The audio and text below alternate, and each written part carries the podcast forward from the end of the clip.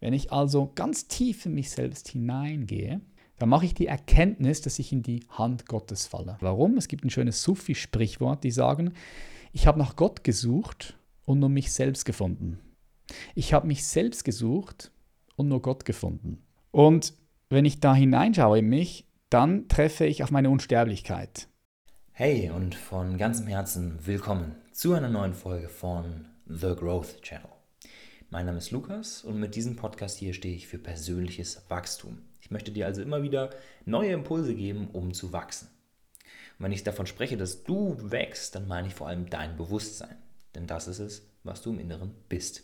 Und genau darum soll es in der heutigen Folge gehen. Hier spreche ich nämlich mit Patrick Reiser. Viele von euch werden ihn kennen über die Fragen, wer bin ich und was ist Bewusstsein. Die hängen stark miteinander zusammen. Und ich habe ähm, zu diesen Themen, vor allem zum Thema Bewusstsein, schon viele Folgen hier gemacht, aber in dieser Folge hören wir Patricks Perspektive darauf, die ich persönlich sehr spannend und bereichernd finde, weil man einfach merkt, er hat sich viel mit Philosophie, Spiritualität und Wissenschaft beschäftigt. Und das bringen wir hier alles zusammen. In dieser Folge oder für diese Folge braucht es von deiner Seite her auf jeden Fall eins, und zwar radikale Offenheit. Also Open-Mindedness sagt man ja im Englischen so schön auch zu.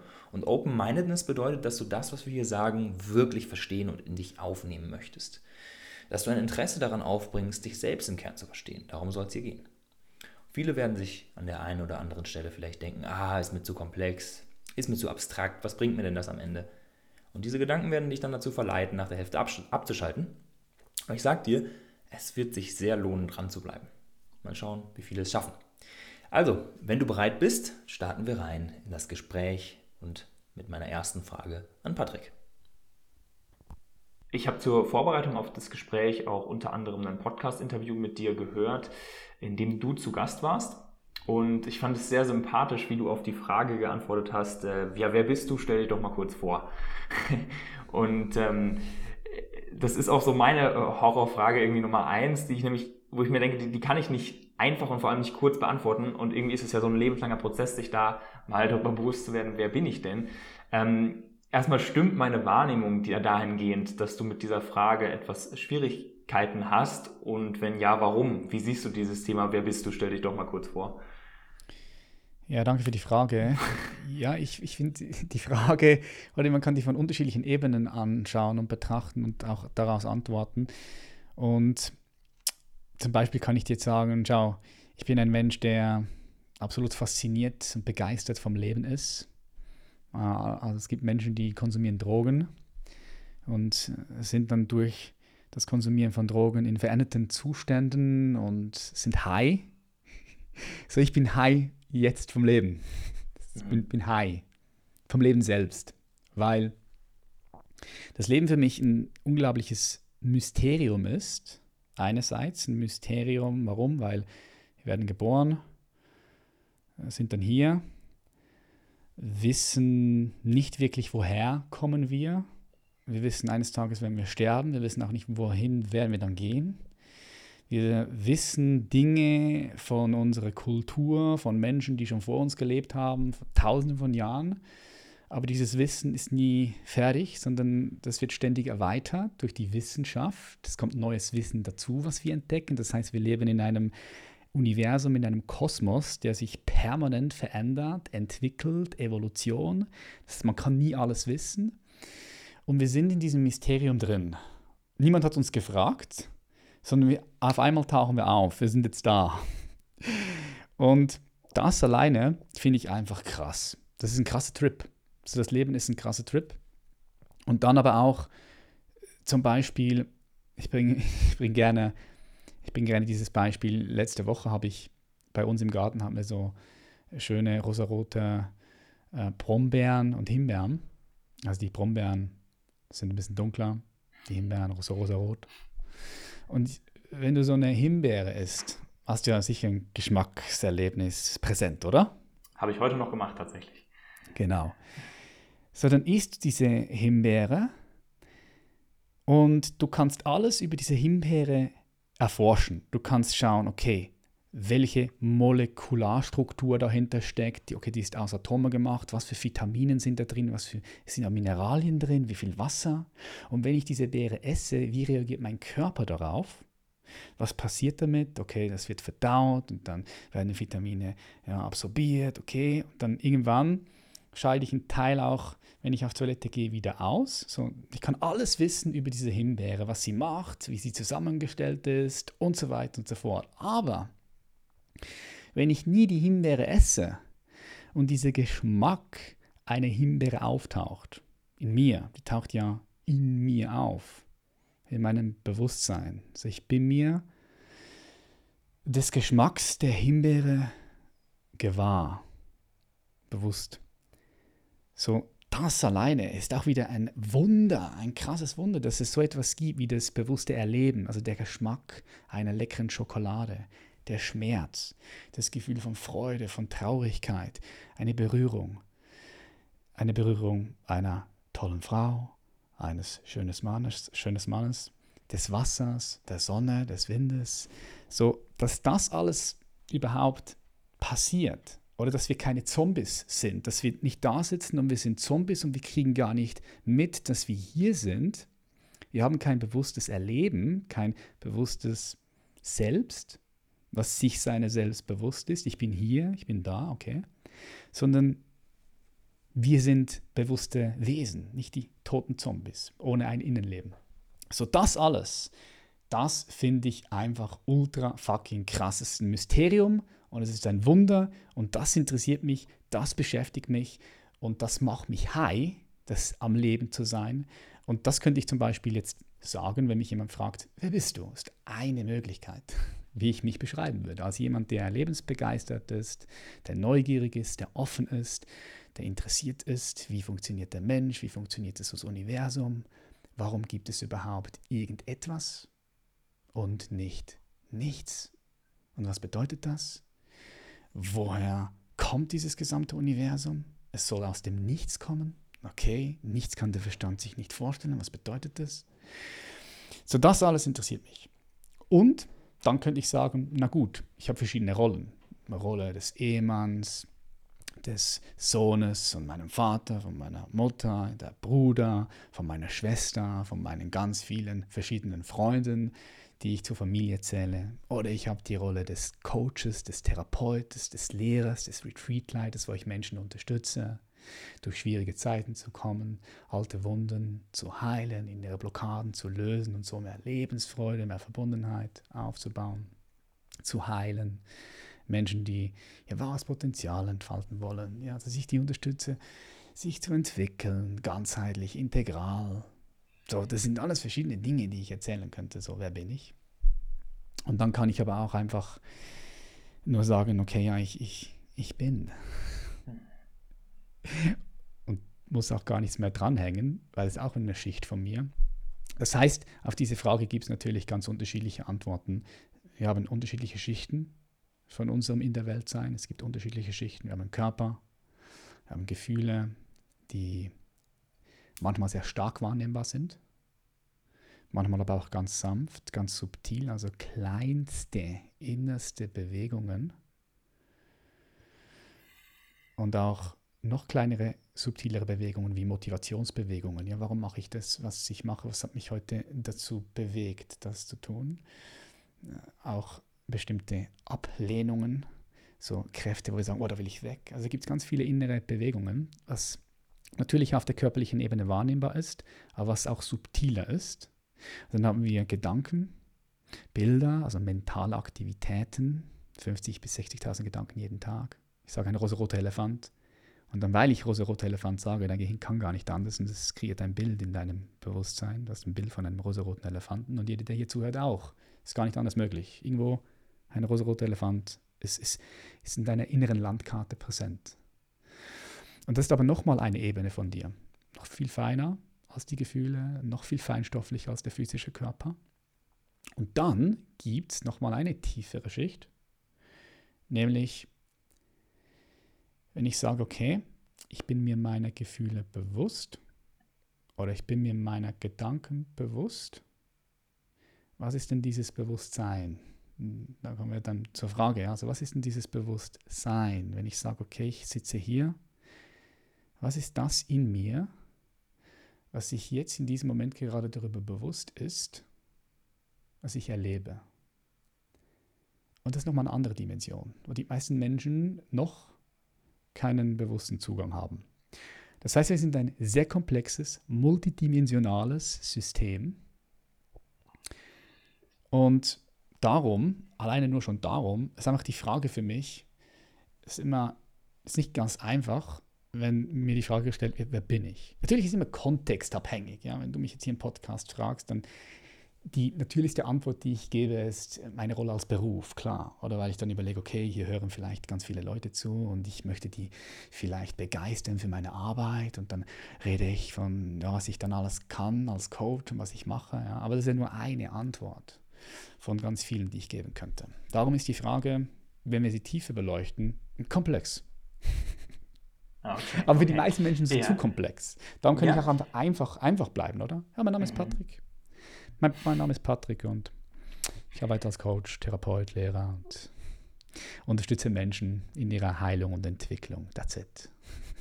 Ja, diese Komplexität ist letztendlich, ähm, ich, ich frage mich, ist diese, diese Komplexität, die du jetzt beschrieben hast, ist es wirklich das, was irgendwo Teil dessen ist, was du bist? Also vielleicht klingt das jetzt auch ein bisschen so haarspalterisch hier gerade, aber ähm, ist das diese Ebene des Seins, des Ich-Bins, ist das nicht vielleicht auch nur, nur in Anführungszeichen, diese Instanz, die sich gerade dessen bewusst ist, was auftaucht? Also all diese Dinge, die du ähm, erzählt hast, deine Arbeit, die du, der du nachgehst, deine Rollen, die du hast, sind das nicht alles Dinge, die du hast oder sind das Dinge, die dazugehören zu dem, was du bist? Wie siehst du das? Äh, ich denke, wenn wir äh, uns selbst erforschen, also in die Selbsterkenntnis gehen und wirklich herausfinden wollen, okay, wer bin ich denn wirklich, wirklich, wirklich und wir wollen es so wirklich wissen, so wie der Naturwissenschaftler herausfinden möchte, aus was die Materie besteht und dann mit ganz vielen verschiedenen Maschinen und technologischen Werkzeugen, die letztendlich nur eine Verlängerung auch von unseren Sinnen sind, dann da reingeht und sagt, okay, ja, gut, okay, da gibt es Molekü Zellen, Moleküle, Atome und dann gibt es ja noch kleinere Teilchen, Protonen, Neutronen. Dann kommen wir zu den Higgs-Teilchen, zu den Quantenmechanik und dort ist gar nicht mehr so genau klar, okay, ist es jetzt ein Teil oder ist es, ist es Energie? Was, was ist es denn? Eine Welle, ein Teil, eine Energie? So, ja.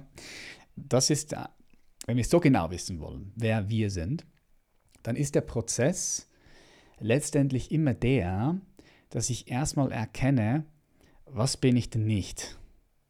Oder also was bin ich nicht? Ja. Und dann können wir mal so anfangen, okay, wenn ich sage, okay, ja, Patrick, mein Name ist Patrick, bin ich Patrick? Und dann werde ich ja schnell herausfinden, ja, nee, Patrick ist einfach ein Name, zu dem ich mich dazugehörig fühle, der zu mir wie gehört, weil ich mit dem aufgewachsen bin, weil ich mich angefangen habe, mit diesem Namen zu identifizieren. Aber ich kann ja auch einfach auf das Passbüro gehen, hier in der Schweiz, und ich kann meinen Namen ändern. Anstatt Patrick heiße ich jetzt zum Beispiel Lukas. Ja. Das geht ganz Bin einfach bei euch, oder was? Ja, ich weiß nicht, wie einfach es geht, aber, aber es, ist sicher machbar. Ja. Ich glaube, es ist schon möglich. Es gibt mhm. sicher Bedingungen. Mhm, mhm. Ja. Aber es ist möglich. Ja. Und dann heiße ich Lukas und bin ich, dann, bin ich dann jemand anders? Ja, nee, nicht wirklich, oder? Das heißt, man kann dann so anfangen. Und all die Rollen, die ich habe, ja, sage ich ja schon habe, die, die bin ich nicht wirklich. Ich glaube vielleicht, ich bin sie, weil natürlich, ich identifiziere mich damit. Oder ich kann sagen, naja, ich bin Professor, ich bin Buschauffeurin. Und jetzt ist es auch hier so, wir haben diese Rolle, die nehmen wir, wir identifizieren uns damit und wir glauben, wir sind es wirklich. Aber natürlich ist es nur eine Rolle, die wir haben, die wir letztendlich nicht sind. Und so können wir weiter und mhm. weiter und weiter und weiter gehen. Und wenn da bei der Rolle ja. jetzt gerade, sorry, dass ich da einmal reinrätsche. Ähm, ich finde es nämlich so spannend, weil so ähnliche Gedanken, da habe ich auch schon häufiger drüber gesprochen und so, aber vielleicht so, wenn jetzt jemand so zuhört und für den ergibt es noch keinen Sinn, warum bin ich denn meine Rolle nicht? Ich meine, zum Beispiel das mit dem Namen, das ist so relativ einfach. Damit gut, guter Einstieg, okay, den kann man sehr einfach ändern. Aber wenn wir jetzt etwas haben wie die Rolle ähm, des Vaters oder des Kindes oder was, da kann ich sagen, ja, ich, ich bin ja immer das Kind meiner Eltern, das kann ich ja gar nicht ändern. Äh, wieso bin ich denn das dann nicht? Was ist der Unterschied zwischen dieser, dieser Rolle, wo du jetzt sagst, es ist eine Identifikation, ähm, und dem, dem Sein, also dem Ich Bin? Wo ist da der Unterschied? Ja, schau.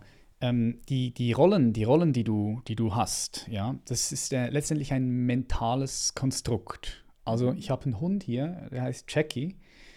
Und wenn er jetzt Vater werden würde, ja, dann hat er zwar die Rolle des Vaters als ein Hund, aber er selbst hat nicht das mentale, die nicht, die, nicht die mentale Ressourcen, die mentale Kapazitäten noch nicht. Das kann sich auch ändern in 100.000 Jahren, 200.000 Jahren oder eine Million Jahre oder wie, wie lange auch immer, weil alles hier sich auch entwickelt. Das heißt, der hat kein Konzept, keine Rolle, mit der er sich identifizieren kann. Aber trotzdem ist er aus unserer Perspektive Vater, weil wir diese Rolle kennen, weil es ein Konstrukt ist unseres Geistes. Aber es ist letztendlich nicht das, was wir wirklich sind, sondern es ist ein mentales Konstrukt, mit dem wir uns identifiziert haben und wir ganz natürlich sagen würden, ja klar, ich, ich, bin, ich bin der Vater, ich bin die Mutter. Und, und das stimmt auch auf einer bestimmten Ebene und da komme ich jetzt eben gleich dazu.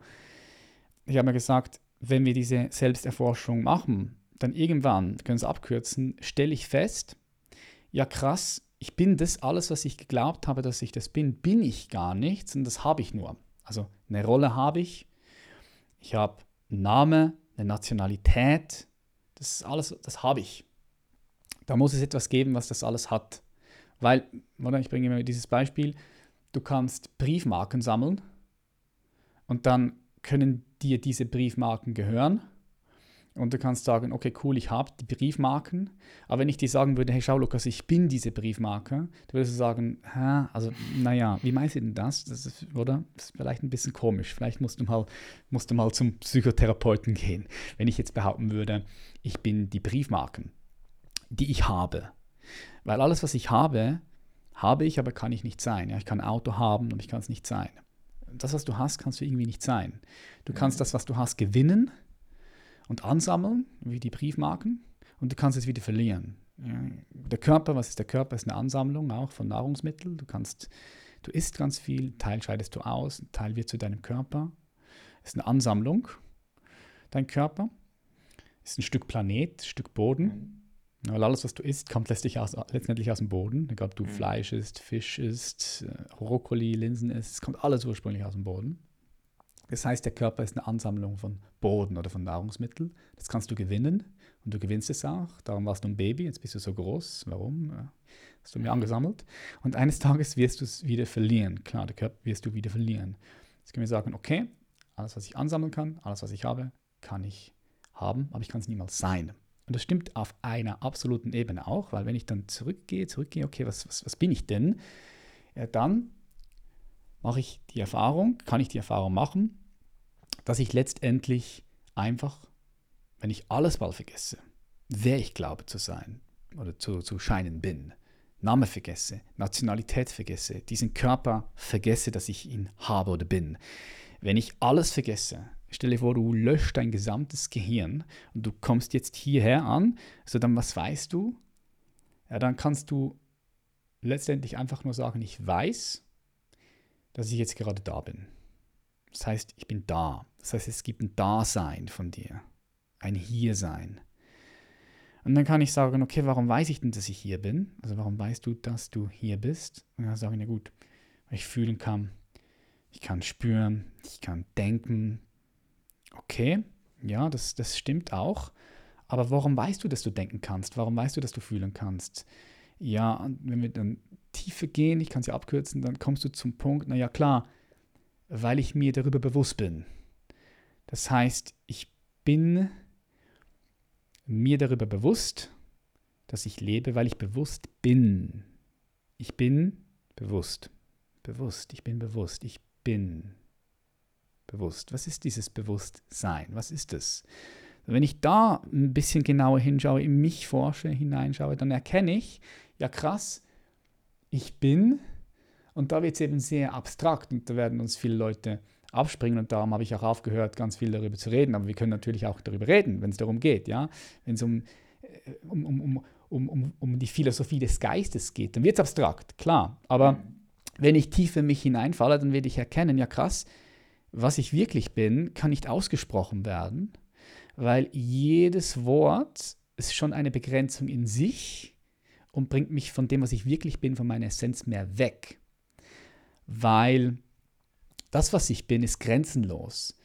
Das kann ich erfahren. Wenn ich tief in mich hineinfalle, dann kann ich wahrnehmen, ja, da ist dann nur noch ein stilles, leeres, offenes, unendliches, ungeborenes und darum unsterbliches Bewusstseinsfeld, Raum, Stille, Leere, nenn es wie du willst. Was ich letztendlich in der Tiefe bin. Und dann, wenn ich da hineinschaue in mich, dann treffe ich auf meine Unsterblichkeit. Auf mein Gesicht, was immer schon da war, immer hier ist und immer hier sein wird. Mein ursprüngliches Gesicht vor dem Urknall. Was kein Unterschied ist von deinem ursprünglichen Gesicht, weil dein ursprüngliches Gesicht und mein ursprüngliches Gesicht und das ursprüngliche Gesicht von allen anderen Menschen, die hier zuhören, ist letztendlich ein ursprüngliches Gesicht, ist voneinander nicht zu trennen. Ich bringe gerne dieses Beispiel mit den Wellen und mit dem Meer, ja, kennst du vielleicht auch. So, da gibt es eine Welle, stell dir vor, ein stiller Ozean und lass uns einfach mal davon ausgehen, dieser Ozean war schon immer da und wird immer hier sein. Warum, fragst du dich vielleicht? Warum soll ein Ozean immer hier sein? Ja, warum? Weil er in einer anderen Dimension existiert. Er existiert außerhalb von Raum und Zeit. Das heißt, und du merkst, es wird abstrakt und es ist dann schwierig zu folgen und es ist vielleicht anstrengend, aber du hast mich ja gefragt, also können wir weitermachen. Also stell dir vor, dieses Meer ist ein stilles, das kann sich jeder vorstellen. Ein Meer hat jeder so ein Bild davon. Und stell dir einfach vor, das Meer hört nicht irgendwo auf, weil es ist grenzenlos. Warum ist es grenzenlos? Weil es außerhalb von Raum ist. Es hat, wenn, wenn, wie das Zimmer hier hat Raum. Ja, das hat eine Grenze, weil alles, was raumhaftig ist, hat einen Anfang und ein Ende. Das ist die Qualität von einem Raum. Es hat einen Anfang, wo du in den Raum kommst, und ein Ende, wo der Raum wieder, wieder aufhört. Das ist die Qualität von Raumhaftigkeit von einem Raum, von jedem Zimmer, vom, von einer Sporthalle. Ja? Und es gibt aber eine Dimension von uns, die keinen Raum hat, die außerhalb von Raum und Zeit ist. Also auch darum sage ich, das Meer ist nicht nur ewig, sondern es ist auch schon immer da gewesen, weil es außerhalb von Zeit ist. Weil auch hier Raum und Zeit, das kann uns die Physik, Physik bestätigen, kannst du nicht voneinander trennen. Wenn Raum da ist, schaffst du auch Zeit. Warum? Wieder das Beispiel mit dem Zimmer. Es gibt ein Zimmer hier, in dem du sitzt. Es hat einen Raum. So, du machst die Tür auf, du stehst in diesem Zimmer. Und jetzt stell dir vor, auf der anderen Seite des Zimmers gibt es eine Tür.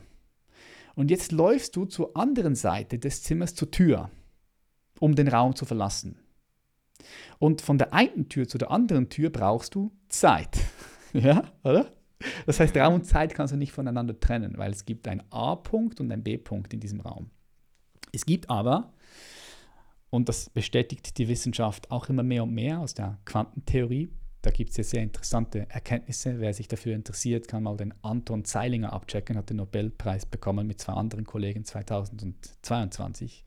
Großartiger Mann, ein interdisziplinärer Denker, also auch wieder nimmt ganz viele verschiedene Wissenschaftsbereiche, ist, ist dort drin bewandert, nimmt es zusammen und macht daraus Sinn. Und dann, daraus können auch neue Erkenntnisse entstehen. Aus der Physik allein entstehen keine neuen Erkenntnisse, aber aus der Physik, aus der Neurowissenschaft, aus der Biologie, aus der überall Psychologie, ja, da entstehen dann ganz neue Durchbrüche wenn man diese verschiedenen Wissenschaften nimmt und zusammen kombiniert. Aber lass uns beim Raum bleiben und dass wir uns nicht verlieren bei dem Meer. Ja? Also dieses Meer stellst dir einfach vor, es ist ewig und es ist unendlich, weil außerhalb von Raum und Zeit. Und jetzt aus diesem Meer ja, kommt eine Welle, kommen mehrere verschiedene Wellen. Und jetzt diese Wellen wenn sie zum Beispiel, stell dir vor, diese Wellen haben Augen. Stell, stell dir einfach vor, es wären wie Wesen, diese Wellen. Kannst du dir das vorstellen? Macht das soweit Sinn? Ja. So, diese Wellen haben Augen und jetzt gucken diese Wellen auf andere Wellen. Und sie sehen, ah ja, krass, ähm, da gibt es eine andere Welle, also jemand anders und da gibt es mich. Das bin ich, ich bin die Welle und das ist jemand anders. Das bin ich nicht und das bin ich. Und sie gucken auch auf das Meer runter und sie sehen einfach, okay, naja, weil es so groß ist, sehen sie sich auch getrennt vom Meer. Ja? Sie, sehen, sie sehen sich getrennt. Und jetzt ist es so, wenn die Welle nach wie vor nur nach außen schaut, dann sieht sie natürlich all die anderen Wellen, die getrennt sind von ihr. Wenn die Welle jetzt anfängt, nach innen zu schauen, das heißt, ihr Innerstes zu erforschen, das, was die Physik macht im Außen, das machen Mystiker, Mystikerinnen, machen das im Innen. Weil genauso wie es eine Wissenschaft gibt in der Naturwissenschaft, wie du die Materie erforschen kannst, gibt es halt eine Wissenschaft, Jahrtausend Jahre alt ist, wie du dein Innerstes erforschen kannst. Das heißt, wenn die Welle jetzt die Augen schließt und nach innen geht, ganz tief in sich selbst hineinfällt, hineingeht, dann erkennt sie ja krass, ich bin ja auch der Ozean. Und gleichzeitig bin ich ja auch all die anderen Wellen. Ich bin ja von all den anderen Wellen nicht getrennt. Jetzt weiß die Welle natürlich, dass so wie sie entstanden ist, geboren wurde, in Raum und Zeit, dass sie auch wieder fallen wird, brechen wird. Die Welle bricht, die Welle stirbt. Jede Welle, die du siehst auf dem Ozean, die stirbt. Und wenn die Welle jetzt nur die Erfahrung macht, dass sie die getrennte Welle ist, ja, dann hat das natürlich Konsequenzen, weil die Welle weiß, sie stirbt. Aber wenn die Welle tiefer in sich selbst hineinschaut, dann versteht sie, ja, die Welle stirbt, der Teil, der sie auch ist, stirbt, aber der Teil, der sie auch ist, letztendlich in der Tiefe ist, das Meer, das stirbt nicht, das kommt nicht, das geht nicht, das ist immer hier, ungeboren und unsterblich. Ja? Und jetzt könnten wir sagen, wenn wir das auf uns übertragen, dann ist jeder Mensch, jedes Tier, jede Pflanze, jedes Molekül, jede Zelle ist ein Ausdruck dieses einen Meers, ist eine Welle von diesem einen Meer. Es ist eine Welle. Und wenn wir aber uns selbst erforschen und richtig in die Tiefe hineingehen, bis zum Urgrund, bis wir nicht mehr weiterkommen, bis zum Urgrund des Seins, weil dann fallen wir in den Urgrund des Seins zum Meer, dann können wir diese Erfahrung machen, von dem ich jetzt spreche.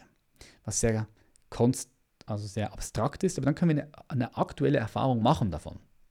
Das heißt, wir berühren den Urgrund von unserem Sein und vom Sein, von allem Sein, vom universellen Sein. Berühren das Meer.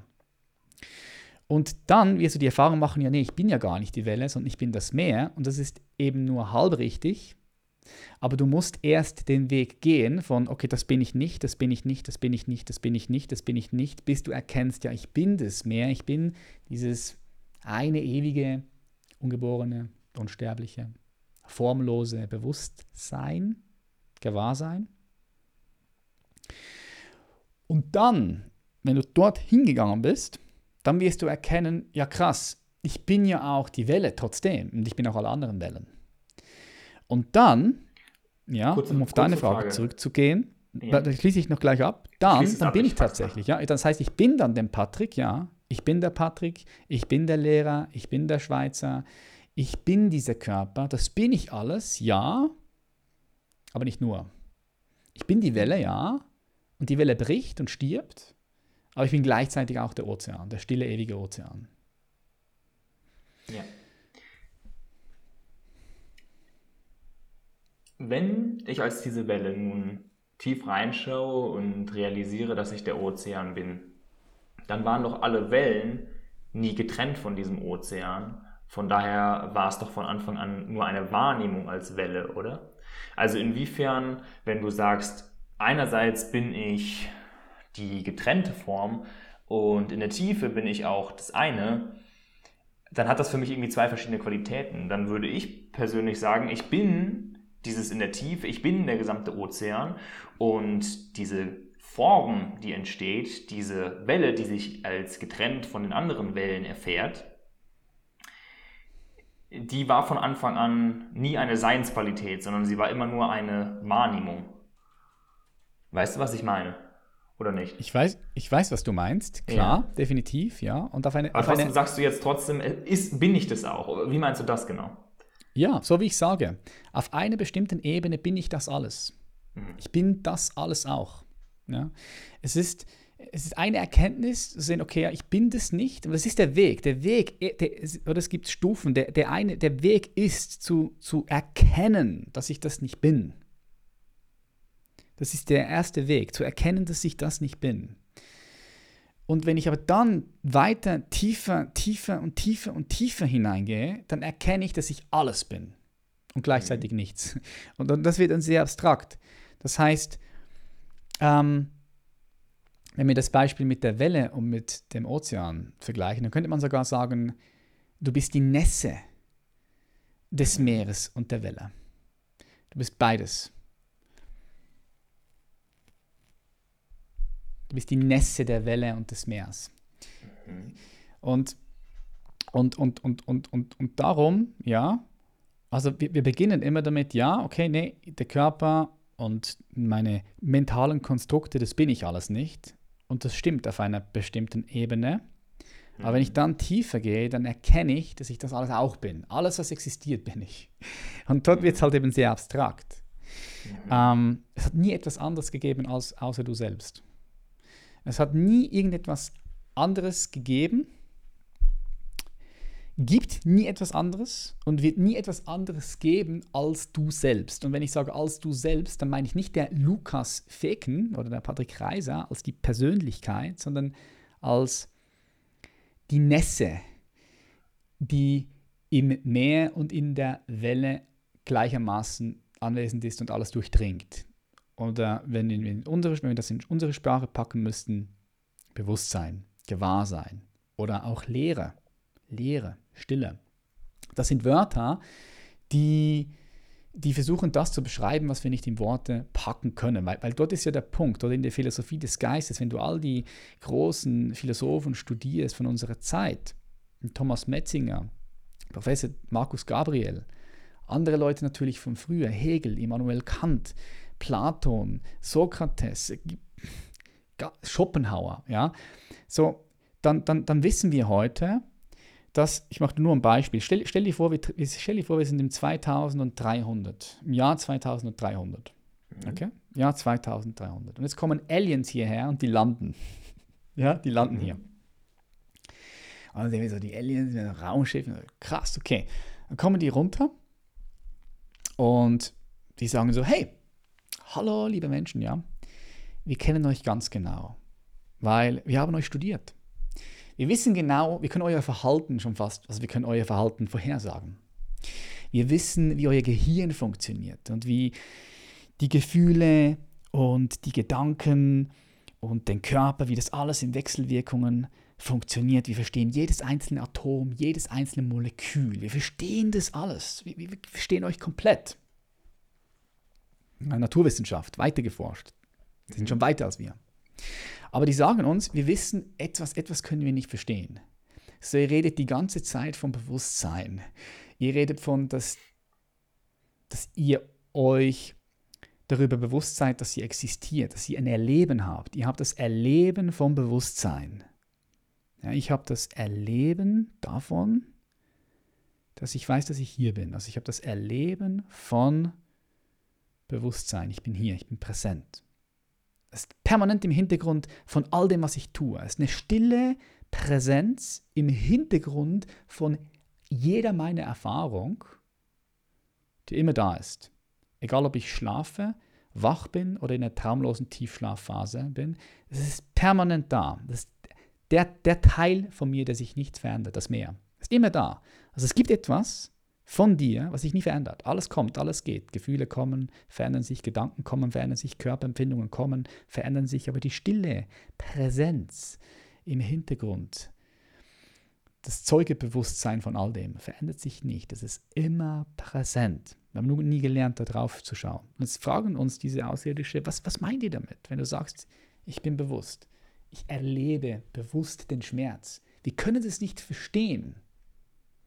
Und jetzt bitte sendet mir die 40, 50 besten Philosophen und Philosophinnen auf der ganzen Welt. Wir schicken, lass sie hoch in unser Raumschiff und sie sollen uns das erklären, was das ist, was sie damit meint. So stand jetzt mit den aktuellsten Forschungen, Erkenntnissen, ist es nicht möglich, das denen zu beschreiben. Wir kommen an die Grenze. Ja, wir kommen an die Grenze. Weil weil wir können versuchen, Bewusstsein zu beschreiben in Form von Sprache, ja, und wir nähern uns, wir kommen immer tiefer, weil Sprache ist ja wie, ich kann immer noch deutlicher und klarer meine Sprache verwende, dann entwickeln wir neue Sprachen, ja, neue Wörter. Und dann einigen wir uns alle auf diese Wörter, dass das das und das bedeutet. Dann kommen wir in den Bereich der Sprachwissenschaften, ja, der Semantik, Heuristik, da gibt es verschiedene wissenschaftliche äh, Bereiche, die sich damit beschäftigen, nur alleine mit Sprache. Aber die Sprache ist immer eine Grenze. Und natürlich die Philosophie selbst ist die Wissenschaft, die diese, die diese Grenzen erforscht und dann immer wieder durchbricht, durchbrechen sie immer wieder.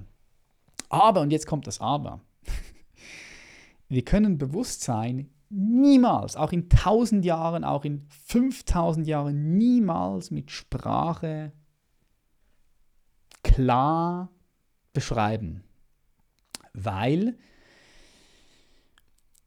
ich erkläre dir auch warum, weil, ja, aber, aber nochmals, wird sehr abstrakt, aber ich erkläre dir warum. Ja. Auf einer, auf einer technischen, ich erkläre es dir technisch, warum. Ich kann dir jetzt sagen, schau, du kannst den Atem wahrnehmen, ja? Also jeder, der hier zuhört, du kannst den Atem wahrnehmen. Klar. Du kannst auch die Unterlage wahrnehmen, auf der du sitzt oder die Kleidung an deiner Haut. Ich kann dieses Glas nehmen, ich habe ein Glas in den Händen und ich kann dieses Glas wahrnehmen. Ich spüre es. Das alles sind Objekte. Ja, Objekte. Das Glas ist ein Objekt. Der Stift in meiner Hand ist ein Objekt. Aber auch der Atem ist ein Objekt. Jedes Gefühl, was ich fühle, ist ein Objekt. Ich kann einen Gedanke nehmen und zum Beispiel kann ich den Gedanken nehmen, ich bin am Strand in Kopangan mit ein paar schönen Kokosnüssen, schön blaues Wasser, dann noch ein paar Steine im Wasser, schöne Sonne, blauer Himmel. Und jetzt habe ich ein Bild. Ein Gedanke ist also auch ein Bild, ja? Und dieses Bild ist ein Objekt. Ein Objekt All das ist, sind Objekte. Warum? Es sind Objekte, die auftauchen in meinem Gewahrsein. Mhm. Ist Objekt dann dadurch definiert, dass ich es als getrennt von mir wahrnehme? Ist genau, genau, genau. Okay. Genau. Mhm. so, du bist der, von der oder das, was in dir schaut, ist das Subjekt. Mhm. Ist das Subjekt, ja. Und, oder, jetzt kann ich sagen, okay, die Körperempfindung, der Gedanke, der rosarote Elefant als Beispiel. Wo, alle, wo, wo ist es? Wo, wo, findet es? Wo ist es alles? Oder der Geschmack der Schokolade, wo ist die? Wo ist der Geschmack? Auf der Zunge. Ja, nee, aber auf der Zunge spürst du die Schokolade. Du spürst die, ja, aber der Geschmack, wo taucht denn der auf? Ist ja auch ein Objekt, also auch ein Geschmack ist ein Objekt. So all das taucht auf in deinem Gewahrsein, in deinem Bewusstsein. Das heißt, mit anderen Worten, sagen wir, denk an den rosaroten Elefanten nochmal. Gut. Mhm. Jetzt sagen viele Leute, ja, Patrick, der ist in meinem Kopf. Ja? Der rosarote Elefant, der Gedanke ist in meinem Kopf. Und sage ich, okay, aber wenn wir jetzt mal deinen Kopf nehmen, wir schneiden ihn auf, da werde ich keinen rosaroten Gedanken finden, also keine rosaroten Elefanten finden. No way. Was ich finde, sind verschiedene Neuronen, die hin und her feuern, dein Gehirn funktioniert, ja. Da läuft Elektrizität durch, deine Gehirnstruktur verändert sich mit jedem Gedanken, den du denkst, ja, aber ich kann dein Gehirn auseinandernehmen bis auf die kleinsten subabdomaren Teilchen und ich werde keinen rosaroten Elefanten finden. Oder wenn du an ein Einhorn denkst oder an den Weihnachtsmann, ich werde in deinem deinem gesamten Körper nirgendwo einen Weihnachtsmann finden. Ja? So, wo taucht er auf? Er taucht auf, nochmal, in deiner Wahrnehmung, die dir bewusst ist, also in deinem Bewusstsein, in deinem Gewahrsein. Das heißt, wenn wir, wenn wir jetzt den Loop zumachen, all das, was wir wahrnehmen, hier Materie, Körperempfindung, Gedanken, Gefühle, Empfindungen, all das sind Objekte in unserem Gewahrsein, in unserem Bewusstsein. Und was die meisten Menschen machen, ist, sie kennen diese Objekte. Das heißt, sie haben die Aufmerksamkeit auf diese Objekte gerichtet. Klar, das ist wie der Fisch. Stell dir vor, der Fisch im Wasser, der die ganze Zeit seine Aufmerksamkeit auf die Dinge im Wasser legt. Also zum Beispiel auf die Koralle, auf das Plankton, auf seine Beute, auf die Feinde, auf die Steine. Ja? Und wenn ich den Fisch fragen würde, du, wo ist denn das Wasser? Würde er sagen, hä? Von welchem Wasser sprichst du? Weil er ist schon im Wasser drin geboren und er wird im Wasser sterben, wenn er nicht rausgefischt wird. Das heißt, das Wasser für den Fisch ist transparent. Er sieht es nicht, sondern er sieht nur das, was im Wasser ist. Aber das Wasser selbst kann er nicht sehen. Das ist wie, stell dir vor, du sitzt zu Hause und hast ein riesiges Glas, ein riesiges Fenster und du guckst raus aus dem Fenster und du merkst gar nicht, dass da eine Scheibe ist und jetzt siehst du einen Vogel und einen Baum. Und du siehst das Glas aber nicht, weil es ist so sauber gemacht, so groß, dass du glaubst, da ist gar kein Fenster, gar keine Scheibe, weil die Scheibe für dich nicht sichtbar ist. Es ist transparent. Da kann ich dir noch so sehr sagen, du schau mal auf die Scheibe. Ja, du wirst nicht sehen, weil du nie gelernt hast, drauf zu schauen. Das macht keinen Sinn für dich. So, so ist es mit dem Bewusstsein. Wir haben die ganze Zeit unsere Aufmerksamkeit auf die Objekte, auf unsere Gedanken, auf die Körperempfindungen, auf äh, den Körper, auf, die, auf den Baum, auf den Vogel. Aber dort wirst du dich selbst in der Tiefe als das reine Bewusstsein nicht finden, weil das Bewusstsein ist kein Objekt. Ein Objekt kann man beschreiben, man kann es irgendwie vielleicht sogar messen, wenn es nicht mental ist. Auch das Mental, mentale Gedanke kann man messen im Gehirn, ne? das Gegenstück. Aber das Bewusstsein selbst ist kein Objekt, sondern es ist die pure Subjektivität. Und du merkst, es ist technisch hier, oder? Das heißt, ich muss erst, in, um das zu erkennen, richtig zu erkennen und richtig dort hinein zu driften, wie der Naturwissenschaftler mit seinem Teleskop und mit seinen Maschinen in das Atom reindriftet und noch kleinere Teilchen wahrnimmt, muss ich bereits, muss ich erstmal beherrschen, dass ich hier still sitzen kann und dann für mindestens mal fünf Minuten permanent mit meiner Aufmerksamkeit auf dem Strom meines Atems zu bleiben. Ja, also der Strom des Atems kannst du wahrnehmen in verschiedenen Körperstellen, Brustkorb oder, oder Nase, Bauch, ja. Und was aber die meisten Menschen machen, sie machen die, die Augen zu und ich sage zum Beispiel, hey, ja, bleib mal fünf Atemzüge nur beim Atmen. Das ist für die meisten Menschen gar nicht möglich, weil sofort der Gedanke kommt. Sie denken an irgendetwas aus ihrem Leben, was bereits passiert ist, die Vergangenheit. Oder sie denken an etwas, was noch passieren könnte, was aber noch nicht passiert ist, was wir die Zukunft nennen. Das heißt, die Aufmerksamkeit geht die ganze Zeit vom Atem wieder weg. Das heißt, die, die wenigsten Menschen können ihre Aufmerksamkeit für länger als fünf Minuten, fünf Minuten ist schon großartig, aber stell dir vor, eine Stunde, zwei Stunden, drei Stunden, ihre Aufmerksamkeit nur auf ein einziges Objekt lenken, zum Beispiel der Atem, und dort bleiben, ohne etwas zu denken. Das heißt, du machst die Augen zu und ist leer. Das ist kein Gedanke, sondern es ist nur der Atem, dem du folgst. Du nimmst einfach nur den Atem wahr im Körper, ohne, ohne einen einzigen Gedanke. Das ist ja für ganz viele Menschen schon ganz weit weg, ganz schwer. Aber das ist der Weg, um letztendlich mich selbst in der Tiefe zu erforschen. Warum? Weil wenn ich es schaffe, meine Aufmerksamkeit immer wieder auf ein Objekt zu richten und dann geht er wieder weg, ja, in Gedanken verliere ich mich, Vergangenheit, Zukunft. Aber ich bringe immer wieder die Aufmerksamkeit zurück zum Atem. Bam. Okay, dann bin ich beim Atem. Dann geht es wieder weg und dann zurück zum Atem. Bis ich, bis ich bleiben kann. Ja, bis meine Energie, meine Aufmerksamkeit dort bleiben kann. Wumm. Dann habe ich meine Aufmerksamkeit, meinen Fokus so sehr trainiert, dass ich ihn auf einen Punkt richten kann. Wenn ich das jetzt machen kann, dann kann ich meine Aufmerksamkeit von diesem Objekt, also vom Atem, abziehen, von allen Objekten abziehen. Und jetzt kommt, sie zum Raum lenken, in dem alle Objekte entstehen. Und das ist das reine Bewusstsein, reine Gewahrsein, reine Subjektivität. Und dann, dann mache ich die Erfahrung vom Meer. Und wenn ich dann noch tiefer reinkomme, dann mache ich die Erfahrung, ah krass, ich bin ja Meer und Welle gleichzeitig. das ist natürlich sehr technisch. Und dann kann ich über Bewusstsein so viel versuchen zu reden, wie ich will. Ich kann es nicht beschreiben. Warum? Weil Bewusstsein kein Objekt ist, was ich beschreiben kann. Das ist einer der Gründe, warum in den ganzen Religionen es eben auch darum geht, du sollst dir Gott nicht vorstellen. Ja, sicher schon gehört. Du sollst dir Gott nicht vorstellen. Moses zum Beispiel geht auf den Berg Sinai und sagt seinem Volk, schaut, macht euch keine Vorstellung von Gott. Oder im Islam auch. Macht euch keine Vorstellung. Warum? Weil der Mensch versucht sich die ganze Zeit, das Göttliche Gott vorzustellen. Die ganze Zeit. Ja, ich weiß noch, als ich kleiner Junge war, habe ich mir Gott vorgestellt. Wie, was ist denn das für eine Kraft? Ist das ein Mensch? Habe ich mir sogar menschlich vorgestellt? Ja, kann ich. So.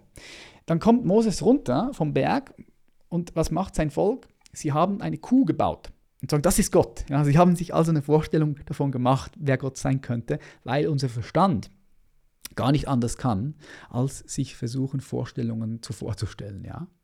Als Objekte. Aber du kannst dir, aber du kannst dir Gott nicht vorstellen, weil Gott, das Göttliche, reine Subjektivität ist, das heißt reines Bewusstsein. Das heißt, um den Loop zuzumachen, wenn ich also ganz tief in mich selbst hineingehe, hineinfalle, dann mache ich die Erkenntnis, dass ich in die Hand Gottes falle. Ja, wenn ich ganz tief in mich selbst hineinfalle, dann mache ich die Erkenntnis, dass ich in die Hand Gottes falle. Warum? Es gibt ein schönes Sufi-Sprichwort, die sagen, ich habe nach Gott gesucht und nur mich selbst gefunden. Ich habe mich selbst gesucht und nur Gott gefunden. Mit anderen Worten, wenn wir sagen, die Welle, wenn wir das Bild wiederbringen, wenn wir sagen, die Welle ist der Schöpfer, die Schöpferin, oder Entschuldigung, das Meer, ich muss es anders formulieren. Wenn wir sagen das Meer, das Meer ist der Schöpfer, die Schöpferin und die Welle ist die Schöpfung des Meers. Oder? Macht das soweit Sinn? Mhm. So das Meer ist der Schöpfer, ist die Schöpferin und das, was das Meer kreiert, was das Meer manifestiert, sie erschafft die Welle, ist, die Welle ist eine Manifestation des Meeres, das heißt das Meer als Schöpfer, Schöpferin und die Welle als die Schöpfung. Ja, macht das soweit Sinn? Ja, und jetzt, ja. wenn du aber erkennst, naja, Welle und Meer ist eins, ah, okay, das heißt Schöpfer, Schöpferin, ich benutze weibliche und männliche Form, und Schöpfung ist nicht voneinander zu trennen, ist letztendlich eins. Ah, krass. Das heißt, Gott das Göttliche liegt ja gar nicht außerhalb von mir, sondern es liegt ja krass, es liegt ja in mir. Es ist gar nicht außerhalb von mir. Und das ist das, was die Traditionen uns, die Weisheitstraditionen, die großen Weisheitstraditionen seit Tausenden von Jahren versuchen zu erklären. Sie versuchen uns zu erklären, dass äh, du Gott oder das Göttliche von dir selbst ja nicht trennen kannst, weil letztendlich eins ist. Im Christentum heißt es, das Reich Gottes ist in dir. Ja? Im Buddhismus zum Beispiel heißt es, schau nach innen, du bist der Buddha. Ja, der Buddha ist das Göttliche, könnte man sagen. Im Siddhartha-Yoga heißt es, Gott wohnt in dir als du. Dann im Hinduismus heißt es Atman. Atman ist das individuelle Bewusstsein und Brahman, das ist das universelle Bewusstsein heißt es Atman und Brahman sind eins. Und im Islam heißt es, wer sich selbst kennt, kennt seinen Herrn. Ja, also du siehst, und diese Weisheitstraditionen versuchen uns seit tausenden von Jahren darauf aufmerksam zu machen. Jesus Christus sagte, der Vater und ich sind untrennbar eins. Das, würde, das bedeutet eben, wenn ich so tief in mich selbst hineinfalle, ja, und ich mich selbst suche, ja, dann finde ich Gott. Weil es zwischen mir und Gott letztendlich keine Grenze gibt. Die Welle und das Meer, die Welle als die Schöpfung und das Meer als der Schöpfer, die Schöpferin, sind letztendlich untrennbar eins. Und das also äh, nochmal zu deiner Frage, ja. Warum können wir das Bewusstsein nicht beschreiben? Weil es die pure Subjektivität ist. Jedes Bild bringt dich weg, bringt dich weiter weg. Es ist nicht in Bilder zu beschreiben, weil jedes Bild ist ein Objekt in deinem Raum des Bewusstseins. Ja. Geil. Also abstrakt. So, sehr abstrakt. Ich, ich finde es gar nicht so abstrakt. also natürlich, die, der Weg dorthin ist äh, abstrakt, aber ich finde, das, das, worum es geht, ist, ist, ist sehr konkret ähm, erfahrbar. Ich persönlich kann es mir gerne dein Feedback zu geben, ob das ähm, deiner Auffassung äh, entspricht. Ich bemerke, und äh, du hast es so schön gesagt, die, das Bewusstsein ist letztendlich die, die reine Subjektivität. Ähm, ich bemerke oftmals in Gesprächen, wo ich wirklich fokussiert dabei bin, so wie ich auch jetzt dir sehr fokussiert zugehört habe, es tauchen keinerlei Gedanken an irgendwas anderes auf, sondern ich bin einfach nur gerade da und ich habe den einzigen Fokus gerade auf dem Bild, was ich von dir sehe. Das könnte man jetzt, es ist äh, fast wie eine Meditation, in der ich mich auf meinen Atem konzentriere, nur dass ich mich jetzt gerade auf das Bild von dir als das eine Objekt fokussiere. Und währenddessen merke ich, und das merke ich noch stärker, wenn ich mit einer Person direkt im Raum bin und man sich in die Augen schauen kann, dass dort, dass dort ein Raum entsteht. Aber, aber nicht, nicht Raum mit Begrenzung. Und ich glaube, in der Definition hast du Raum eben auch verwendet. Es, es entsteht ein, ein Raum, der diese, diese Grundsubstanz ist. Falls du verstehst, was ich, was ich gerade ausdrücken will. Also, ähm, mhm. Aber wenn du von Raum, Raum sprichst, dann ist es ein offener. Genau, also ewiger. also kein begrenzter Raum. Genau, genau okay, ja. kein begrenzter ja. Raum. Richtig. Ja. Sondern ist, es, es weitet sich einfach. Es ist mehr die Weitung mehr ein statt Feld. der Raum selbst. Vielleicht mehr ein Feld, aber mhm. man kann auch sagen, Raumhaftigkeit geht auch, ja. Mhm. Klar, Raum, Raumhaftigkeit, grenzenlosen Raumhaftigkeit. Mhm. Grenzenlose Raumhaftigkeit.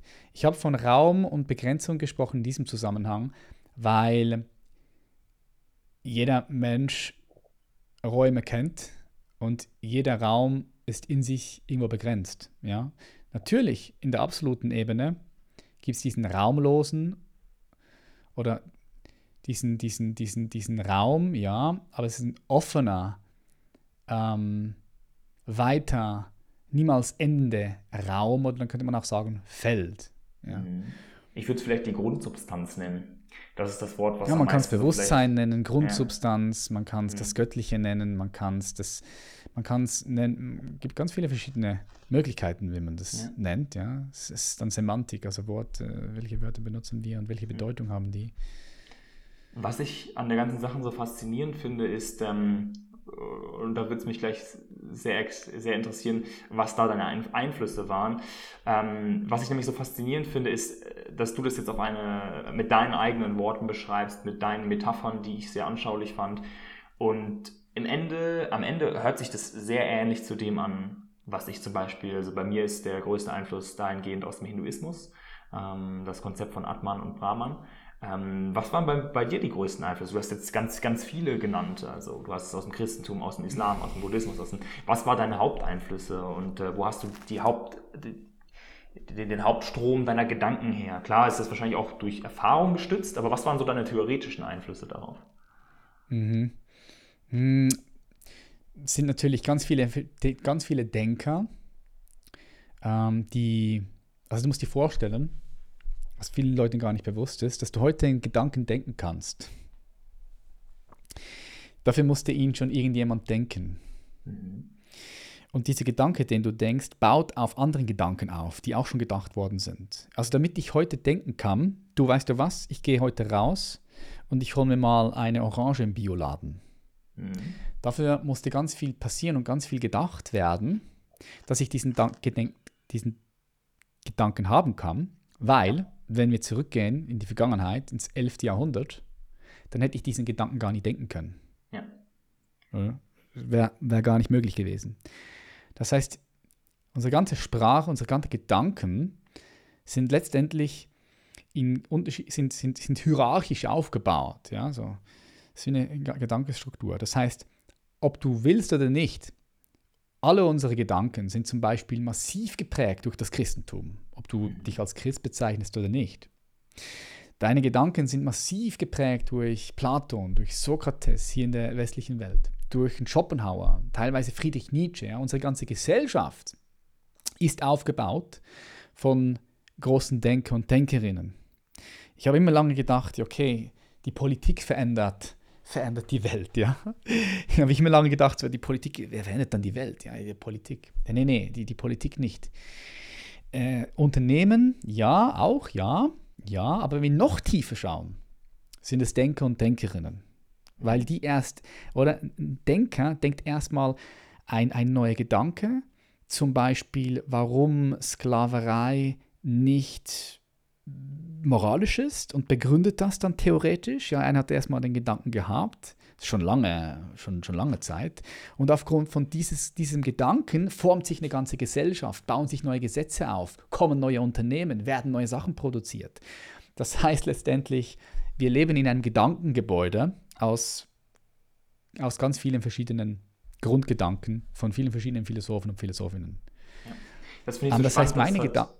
Ja. Ähm, das hat Albert Einstein auch in seinem, ich habe das jetzt gerade angefangen, das Buch, habe ich aus dem Antiquariat äh, 1955, Albert Einstein, Mein Weltbild. Und in den ersten Seiten beschreibt er genau das, so dass er, ähm, also erst beschreibt das ganz demütig, ähm, das äh, hat man ja vielleicht auch schon mal gehört, dass ähm, dass Einstein sich sehr dessen bewusst war, dass seine großen Errungenschaften gar nicht, gar nicht so groß sind, wie das von außen so äh, betrachtet wird, sondern dass es aufbaut auf, auf den Jahrtausenden von Gedanken, die davor gelegt wurden, wo er sagt, so, er hat das Gefühl, er kann nie äh, der Welt so viel geben, wie er vorher erhalten hat. Äh, das fand mhm. ich so genial. Ähm, Ganz schön, ja. ja. Das fand ganz, ich sehr, sehr schön. spannend. Ja. ich habe da sogar, sogar ein Zitat von Einstein. Er sagte, mhm. die, die, die, wenigsten sind, die wenigsten sind imstande, und das muss ich auch mal erstmal sagen lassen, weil ich dachte zuerst, hey, nee. Aber er sagt, die wenigsten sind imstande, von den Vorurteilen der Umgebung abzuweichende Meinungen gelassen auszusprechen, erstens.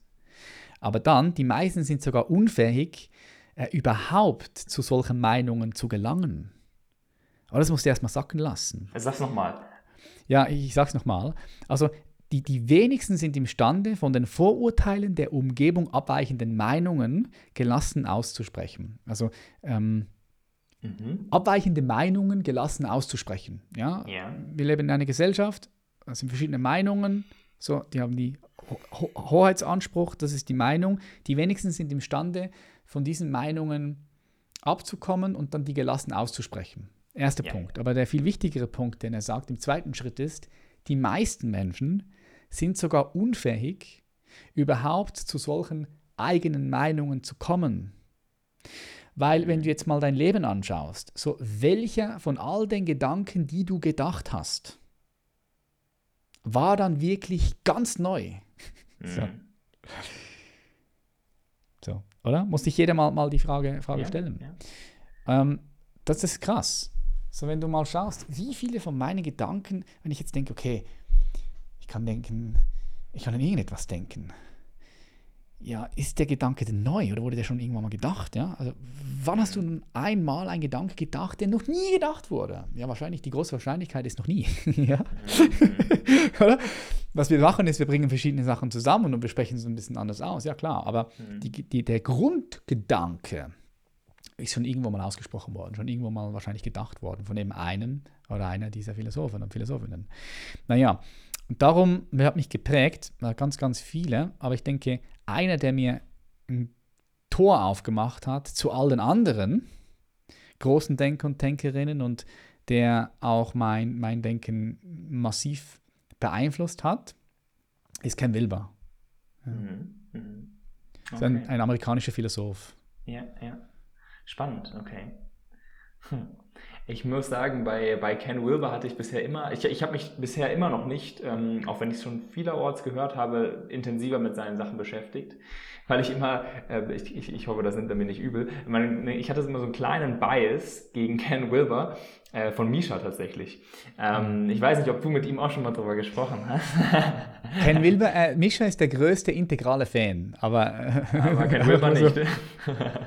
ja, ja, das integrale Denken kommt von Wilber. Ja, ja, ja. Also er hat den, den Ausdruck schon sehr ja. geprägt. Ja, ja. Interessant. Okay, okay. Gut. Und äh, von den Religionen so, was war da, also Religion oder eher Philosophien wie jetzt im, also im Buddhismus und so, was ist da so am ehesten da, wo du am meisten mit anfangen konntest? Ah, ich kann aus allen Religionen etwas nehmen, weil, weil, die, weil die Kernbotschaft von allen Religionen ist, ist letztendlich dieselbe. Oder das, was mit Religionen gemacht wurde, ist wieder was anderes. Aber wenn wir zum Beispiel an Jesus Christus anschauen, Siddhartha Gautama, Buddha, oder zum Beispiel ähm, ein Muhammad, oder gibt es ja ganz viele Krishna, gibt es verschiedene auch große Denker, Meister Eckhart, der aus, der aus dem Christentum kommt. Mhm ähm, ein Rumi, der aus der Mystik kommt, die wieder eine Abspaltung vom Islam ist. Also es gibt aus, in überall, in allen Weisheitstraditionen, auch im Judentum, gibt es überall Stimmen, die, wo ich glaube, eine wirkliche Erfahrung von diesem Meer gemacht haben mhm. und dann auch darüber sprechen, ja, über diese Erfahrung vom Meer und von der Welle. Und das ist, man könnte sagen, wenn wir die Religionen nehmen und mit Tiefe schauen, ist das die Essenz, die aus allen Religionen herauskommt. Ja. Natürlich hat es nachher verschiedene Formen angenommen und Facetten. Alleine das Christentum mit dem Post, das, Christentum allein hat ja 50 verschiedene Abspaltungen oder wie, wie viel auch immer. Ja? Die Protestanten, die römischen, katholischen und so weiter und so fort. Und im Islam auch. Da gibt es ja ganz viele verschiedene Abspaltungen und der Buddhismus, gibt es Zen-Buddhismus und viele, viele, viele Strömungen. Ja? Aber der Kern, wenn du es zurückverfolgst, der Kern, ist immer derselbe. Ja, ja. Ähm, ich finde, ähm, ja, kann ich äh, definitiv relaten. Ähm, ich für mich habe festgestellt, dass mir der Hinduismus ähm, meist oder die, die, der äh, spezifische Formen des Yoga aus dem äh, Hinduismus haben mir am meisten gegeben sozusagen oder fanden, äh, dort habe ich es am anschaulichsten gefunden, ähm, weil ich etwas beobachtet habe. Ähm, kannst du gleich mal sagen, ob du das auch so bestätigen würdest, ob du das auch beobachtet hast oder nicht. Ähm, und zwar, dass die Trennung zwischen dem Ich, also oder dem Selbst und dem Gott im ähm, Islam oder Christentum zum Beispiel stärker forciert ist als im äh, Buddhismus oder im Yoga. Das bedeutet im Christentum oder Islam, also ich habe zum Beispiel, ich, ich, bin sehr früher sehr christlich geprägt gewesen und habe auch äh, schon als Kind die Bibel gelesen und konnte da immer sehr viel mit anfangen. Ähm, aber ein großes Problem, was ich später entdeckt habe, war, dass dort sehr, also da musst du schon auch durch andere Flüsse, Einflüsse sehr genau hinschauen, und dann ergibt es Sinn, was Jesus gesagt hat zu all diesen Dingen, dass man das Reich Gottes ist in dir und so weiter. Aber das ist sehr unter der Oberfläche, finde ich. Da muss man schon wirklich das Ganze sehr gut auslegen und lesen und deuten können. Im hinduistischen Yoga zum Beispiel finde ich das Ganze, also da wird es viel direkter kommuniziert, da wird du sagst, hey, schau in dich, meditiere, hier diese ganzen Techniken und so weiter, mit denen kannst du die Erfahrung wirklich machen, dass du als Atman nicht von Brahman getrennt bist, dass du das eine bist. Ähm, was denkst du dazu? Also so habe ich das auf jeden Fall wahrgenommen, weshalb der Hinduismus mir persönlich sehr zugesagt hat. Mhm. Ja, doch, kann ich, so, kann ich so sagen, das stimmt, aber du musst halt immer auch schauen, lies dir mal einen Meister Eckhart durch, ja. Das ist, mhm. Meister Eckhart kommt aus dem Christentum, 11. bis 12. Jahrhundert der spricht die ganze Zeit aus dem non-dualen Raum, also aus der Nicht-Zweiheit, aus der Nicht-Getrenntheit des Meeres und der Welle. Der spricht die ganze Zeit aus diesem Raum heraus. Ja? Also es gibt überall, in allen Religionen, ähm, Stimmen, ja. äh, die behaupten, das Meer und die Welle sind letztendlich untrennbar eins, die auch wissen, wovon sie sprechen, weil sie eine lebendige Erfahrung gemacht haben oder ja. diese Erfahrung auch in ihrem Leben kultiviert haben. Mhm. Ja, und darum komme ich zurück. Also ich sage nochmal, alle, alle diese Religionen im Monotheismus, also alle diese Religionen, äh, die sagen, es gibt nur ein Gott, die kommen von dort. Der Ursprung ist dort, ja.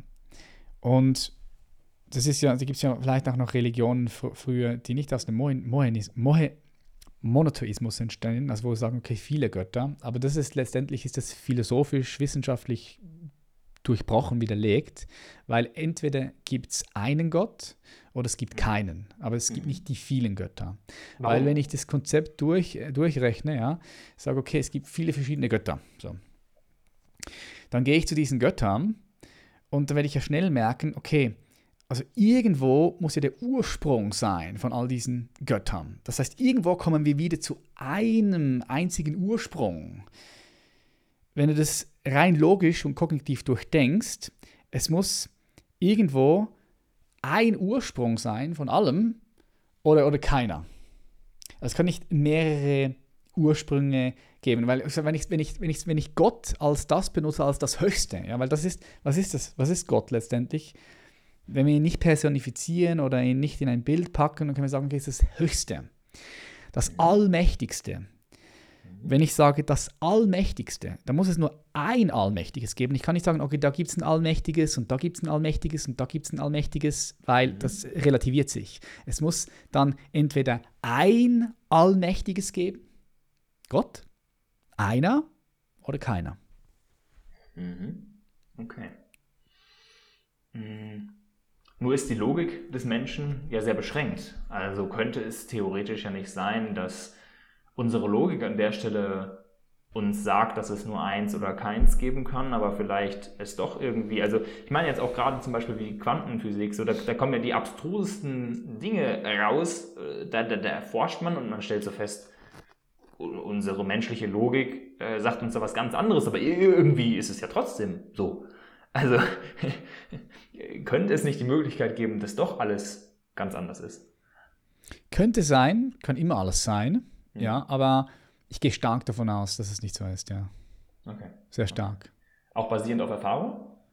Basierend auf Erfahrung und basiert auf, auf, auf, auf philosophischen Erkenntnissen, philosophischen, mhm. logischen Erkenntnissen. Weil die Logik okay. ist ganz wichtig, schon wichtig. Und es gibt natürlich auch ähm, die Möglichkeit, die, diese Logik auch zu transzendieren und über die Logik hinauszugehen. Klar, das ist ja Bewusstseinsentwicklung auch unter anderem, aber ähm, wir, müssen, wir müssen irgendwo Boden finden, weißt du? Weil, weil also ansonsten, ansonsten kann ich jetzt einfach sagen, schau, der Apfel, wenn du einen Apfel in den Händen hältst und du lässt ihn los, er wird immer auf den Boden fallen was eine Schwerkraft gibt. Es gibt ja Leute, die sagen, ja, aber vielleicht irgendwo anders nicht.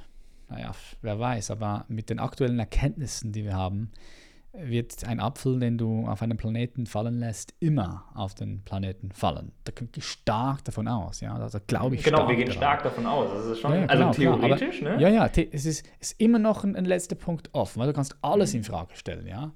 ja. Ähm, aber irgendwo müssen wir ja Boden finden, damit sich die Gesellschaft auch weiterentwickeln kann. Ja? Also wir müssen uns, ja. müssen uns irgendwo einigen können. Also ansonsten mhm. würde, würde, würde menschliche Gesellschaft nicht funktionieren. Ja. Mhm, mhm.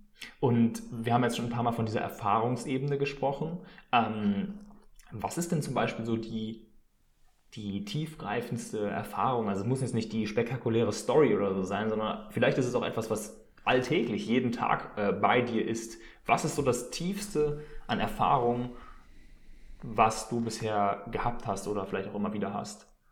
Ja, ja, das ist verschiedene Erfahrungen. Also ich arbeite viel mit Kälte und, und also mit Hitze, mit sehr starken Hitze, Sauna und Kälte, Eisbäder und in diese Kombination. Mhm. Ähm, auch Meditationen, Atemtechniken, Kontemplationen, Wanderungen, auch schön, schöne Erfahrungen. Äh, aber mhm. die tiefste und, und, und ich sag mal, eine Erfahrung, die mich geprägt hat, das habe ich auch ein YouTube-Video gemacht, das ist die DMT-Erfahrung, 5, 5, mhm. DMT 5-MO, das ist die stärkste mhm. psychedelische, äh, das stärkste, die stärkste psychedelische Substanz, wo man sagt, okay, es ist eine Nahtoderfahrung, die man da mhm. erleben kann. Und ich würde tatsächlich sagen, ja, es ist schon eine Nahtoderfahrung, die du da erlebst, wenn du da, wenn du da durchgehst. Weil ähm, das, was ich geglaubt habe, dass ich das bin. Oder zumindest geglaubt habe, ja, ich hatte schon vorher Ahnungen und, und Erfahrungen, die mir gezeigt haben, naja, ich bin ja viel mehr, das, das war schon vorher präsent, habe schon vorher viel gemacht in dem Bereich, aber das war nachher nochmal so klar, ja, dass das, das war nach dieser Erfahrung oder während dieser Erfahrung war das einfach so glasklar, also so glasklar, wie ich dieses Wasser hier in den Händen, äh, dieses Glas in den Händen habe. So, das ist einfach, für mich ist klar, ich habe dieses, dieses Glas in den Händen. Ja? Jetzt gibt es Leute, aber es kann ja auch gar nicht sein. Vielleicht bist du ja nur in einem Traum und du hast dieses Glas gar nicht in den Händen. So, das ist das, das Bullshit, ja? das ist Fantasien. So, du, wenn du dieses Glas hast hier, so du weißt jetzt gerade, dass dieses Glas da ist. Ja, ansonsten kannst du dich auf gar nichts beziehen. Ansonsten kannst du sagen, weißt du was, ist alles, alles, alles Schrott. Ja, also das meine ich mit Boden finden. Ja. Ja. Das Äh, kannst ja, du schon ins Bodenlose, ins Bodenlose treiben, aber ähm, es wird dann sehr, sehr schnell sehr unlogisch und sehr schnell sehr äh, driftet es ab in mentale Konstrukte, die wir auch wieder diskutieren können, wie weit die real sind. Die sind auch real, die haben auch einen realen Anspruch, aber oder das wird dann sehr, sehr, sehr, sehr komplex. Aber zu deiner Frage, das war sicher eine der intensivsten, wenn nicht, wenn es sogar, sogar die intensivste Erfahrung, muss ich sagen. Ja. Cool. Ähm, zwei Sachen. Erstens, bei dieser Argumentation, die viele, ja, vielleicht Skeptiker also, äh, oder auch Nihilisten vielleicht äh, anbringen würden, so, äh, ja, du weißt ja gar nicht, ob du es wirklich in der Hand hast, so, oder ob das alles eine Simulation ist. Ich würde an der Stelle sagen, so, selbst wenn es eine Simulation ist, habe ich ja trotzdem in dieser Simulation gerade die Tasse in der Hand oder das Glas in der Ja, Hand. genau. genau Oder genauso genau. wie in einem Traum, wenn ich träume, dass ich fliege, dann ist es zwar ein Traum, aber ich fliege ja trotzdem so. Also Genau, ja, es, genau. es, es entsteht ja gerade in meinem Bewusstsein. So, ob das real ist oder nicht, da sind wir vielleicht auch bei dem Beispiel mit dem rosaroten Elefanten oder der Tasse in der Hand. Inwiefern ist das voneinander zu unterscheiden? Es entsteht beides genau im Gehirn. Es ist beides eine Wahrnehmung, die ich habe, die im Bewusstsein ähm, auftritt. Von daher ist sozusagen die Frage, ob es real ist oder nicht, sekundär. Richtig, Weil richtig. Es ist ja genau, gerade. richtig. Genau, es ist und in dem Moment ist es eben auch real. Ja, also auch Ja, der genau. Weihnachtsmann, auch der Weihnachtsmann ist real, aber ist real als eine Fiktion in Ja, meinem, in meinem genau. Geist. Genau, das ist wichtig, ja. Ja, das ist so ein bisschen so ein Mindfuck, wenn man sich das überlegt. Aber äh, im Endeffekt, äh, das ist auch dieser, es, es gibt diesen Spruch, ich weiß gar nicht, wo der herkommt, aber es ist so irgendwie, ähm, äh, nichts, äh, der ist auf Englisch, irgendwie nothing real, äh, kann, ich krieg den nicht mehr zusammen, aber so von der Wortbedeutung ist es irgendwie, ähm, nichts Unwahres existiert und nichts Wahres existiert nicht. Also alles, was existiert, es ist ja einfach. Was könnte wahrer sein als das, was ist? Und demnach Wahrheit ist das, was ist, egal ob es aus einer Substanz ist, ob es ein Gedanke ist, weiter. Ähm, genau, das hat mir auf jeden Fall bei meinem äh, Skeptizismus irgendwie so äh, geholfen, würde ich behaupten. Und da, da würde ich auch die nächste Frage anschließen. Ich kenne diesen inneren Skeptiker sehr, sehr gut von mir. Und auch ich habe äh, einige mystische Erfahrungen gemacht, sei es mit Psychedelika, sei es mit ähm, Breathwork, sei es mit verschiedensten Techniken. Ähm, und wenn wir das jetzt am Beispiel deiner 5-MeO-Erfahrung machen, ähm, du gehst da rein und es ist, es ist so glasklar, wie du beschrieben hast. So, es, ist, es ist einfach äh, so, es ist einfach so klar, wie es keine wissenschaftliche Methode dir je besser beweisen könnte, sondern es ist diese reine subjektive Erfahrung.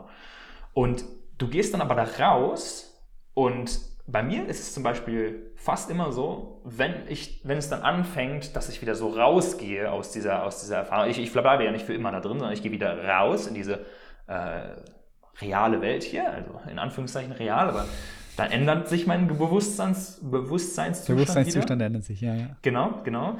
Und ich und- und direkt kommt dieser Skeptiker und sagt wieder so, ja, oh, oh, oh. erstmal merke ich, dass das fühlt sich wirklich wie so, wie so ich, ich würde das vielleicht so als Fallen beschreiben, nicht physisch, aber es, es fühlt sich so an wie ein Fallen. Und zwar, dass diese Erfahrungen so langsam wieder anfangen wegzudriften. So.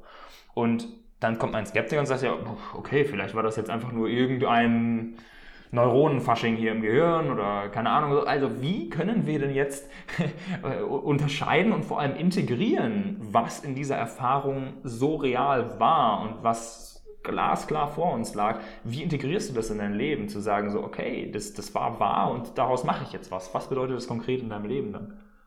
Ja, also wie kann ich sicher sein, dass das wahr ist, habe ich herausgehört, die Frage. Äh, äh, Und dann auch, was mache ich denn jetzt damit? Wie kann ich das in mein Leben integrieren? Ja, das ist die wichtigere. Genau. Also bevor, bevor ich da eintauche, das Zitat, was du erwähnt hast, ist ein sehr schönes Zitat. Das kommt vom einem, Kurs im Wunder. Und das heißt, nichts, Mm. Wirkliches kann, nichts Wirkliches kann je bedroht werden. Also nichts Wirkliches kann je bedroht werden. Das Echte, das Wirkliche kann nie bedroht werden. Nichts Unwirkliches existiert. Und dann auch hierin liegt der Frieden Gottes. Ah, cool, ist- ey, geil, dass du das Zitat weißt, geil. Ja, aber, aber es ist so, es ist eben, und darin liegt ja die Frage, also nichts, weil ich bringe das jetzt auch in Zusammenhang zu deiner Frage, äh, nichts Unwirkliches existiert. Naja, ich bin, ich bin, ich bin mit dem ersten mit dem ersten Schritt dieses Zitates bin ich, bin ich d'accord. Ja? Also nichts Wirkliches kann je bedroht werden. sage ich ja. Stimmt. Wenn wir von einer absoluten Ebene schauen. Mhm. Also wenn wir, wenn wir das Beispiel wieder bringen, das Meer und die Welle. Das Meer kann nie bedroht werden. Ja. Aber die Welle, die sich aus dem Meer heraus entwickelt, die kann jederzeit bedroht werden. Sie wird auch sterben wieder. Ja. Wenn wir jetzt den zweiten Satz nehmen, nichts Unwirkliches existiert, da muss ich sagen, ja, na, wenn wir es von einer absoluten Ebene schauen, dann ja auch. Aber das ist ja genau der Fehler, den wir machen. Wir nehmen entweder die Position ein von absolut, vom Meer oder von der Welle. Aber wir müssen beides miteinander vereinen. Ja, das ist ganz wichtig, dass wir, mhm. dass wir beides miteinander vereinen. Das heißt, in dem Moment, wo ich die Welle bin als Meer, dann ist das wirklich. Ja, also mein Körper ist wirklich, ist eine Tatsache. Das ist eine philosophische Tatsache. Oder wie der Weihnachtsmann, eine Tatsache ist, dass er existiert. Wenn ein kleines Kind mich fragt, wo finde ich denn den Weihnachtsmann? Ja, dann werde ich ihr nicht sagen können, ja, okay, ist irgendwo da draußen, weil da draußen existiert der nicht. Aber der Weihnachtsmann existiert als Fiktion in allen verschiedenen Köpfen. Das heißt, er hat eine Wirklichkeit. Ist eine Tatsache. Aber es ist nicht die absolute Wirklichkeit, ja. weil wenn wir die absolute Wirklichkeit definieren als das, was nie bedroht werden kann, nichts Wirkliches kann je bedroht werden, dann natürlich nicht. Aber wir müssen lernen, beide, beide ja. Perspektiven in unserem Gewahrsein halten zu können. Weil ansonsten landen wir im Relativismus. Also ja. ansonsten ja. auch im Nihilismus landen wir. Ja. Das ist, macht auch gar keinen Sinn, weil, weil schau, jetzt rein, rein logisch, ja, rein logisch. So, dieses Glas ist hier. Das ist wirklich. Rein logisch, das, ich nehme das so wahr, das ist meine Wahrnehmung und das ist für mich die Wirklichkeit. Es ist eine Wirklichkeitsebene, nicht die absolute, aber es ist eine Tatsache hier in dieser Welt aus Zeit, aus Raum, aus der, aus der Welt der Formen. Und darauf muss ich mich beziehen können. Ansonsten, ansonsten ist, ansonsten ist, kannst du, bist verloren. Wir müssen uns auf das beziehen können, auf das, was wir wahrnehmen. Und es gibt hier ganz viele verschiedene, auch, auch, auch großartige Philosophen. Also check mal Markus Gabriel ab, Professor Markus Gabriel, der macht ganz einen guten Job in diesem Bereich. Ist ähm, der jüngste Mensch, der in Deutschland zum Professor geworden ist. Ist ein großartiger Denker, mit dem ich viel auch übereinstimme. Und er hat so, er hat den neuen Realismus entwickelt das sind philosophische Fachbegriffe, aber vereinfacht gesagt, sagt er eben, es gibt viele verschiedene philosophische Richtungen, die sagen, wir können die Wirklichkeit gar nicht wahrnehmen.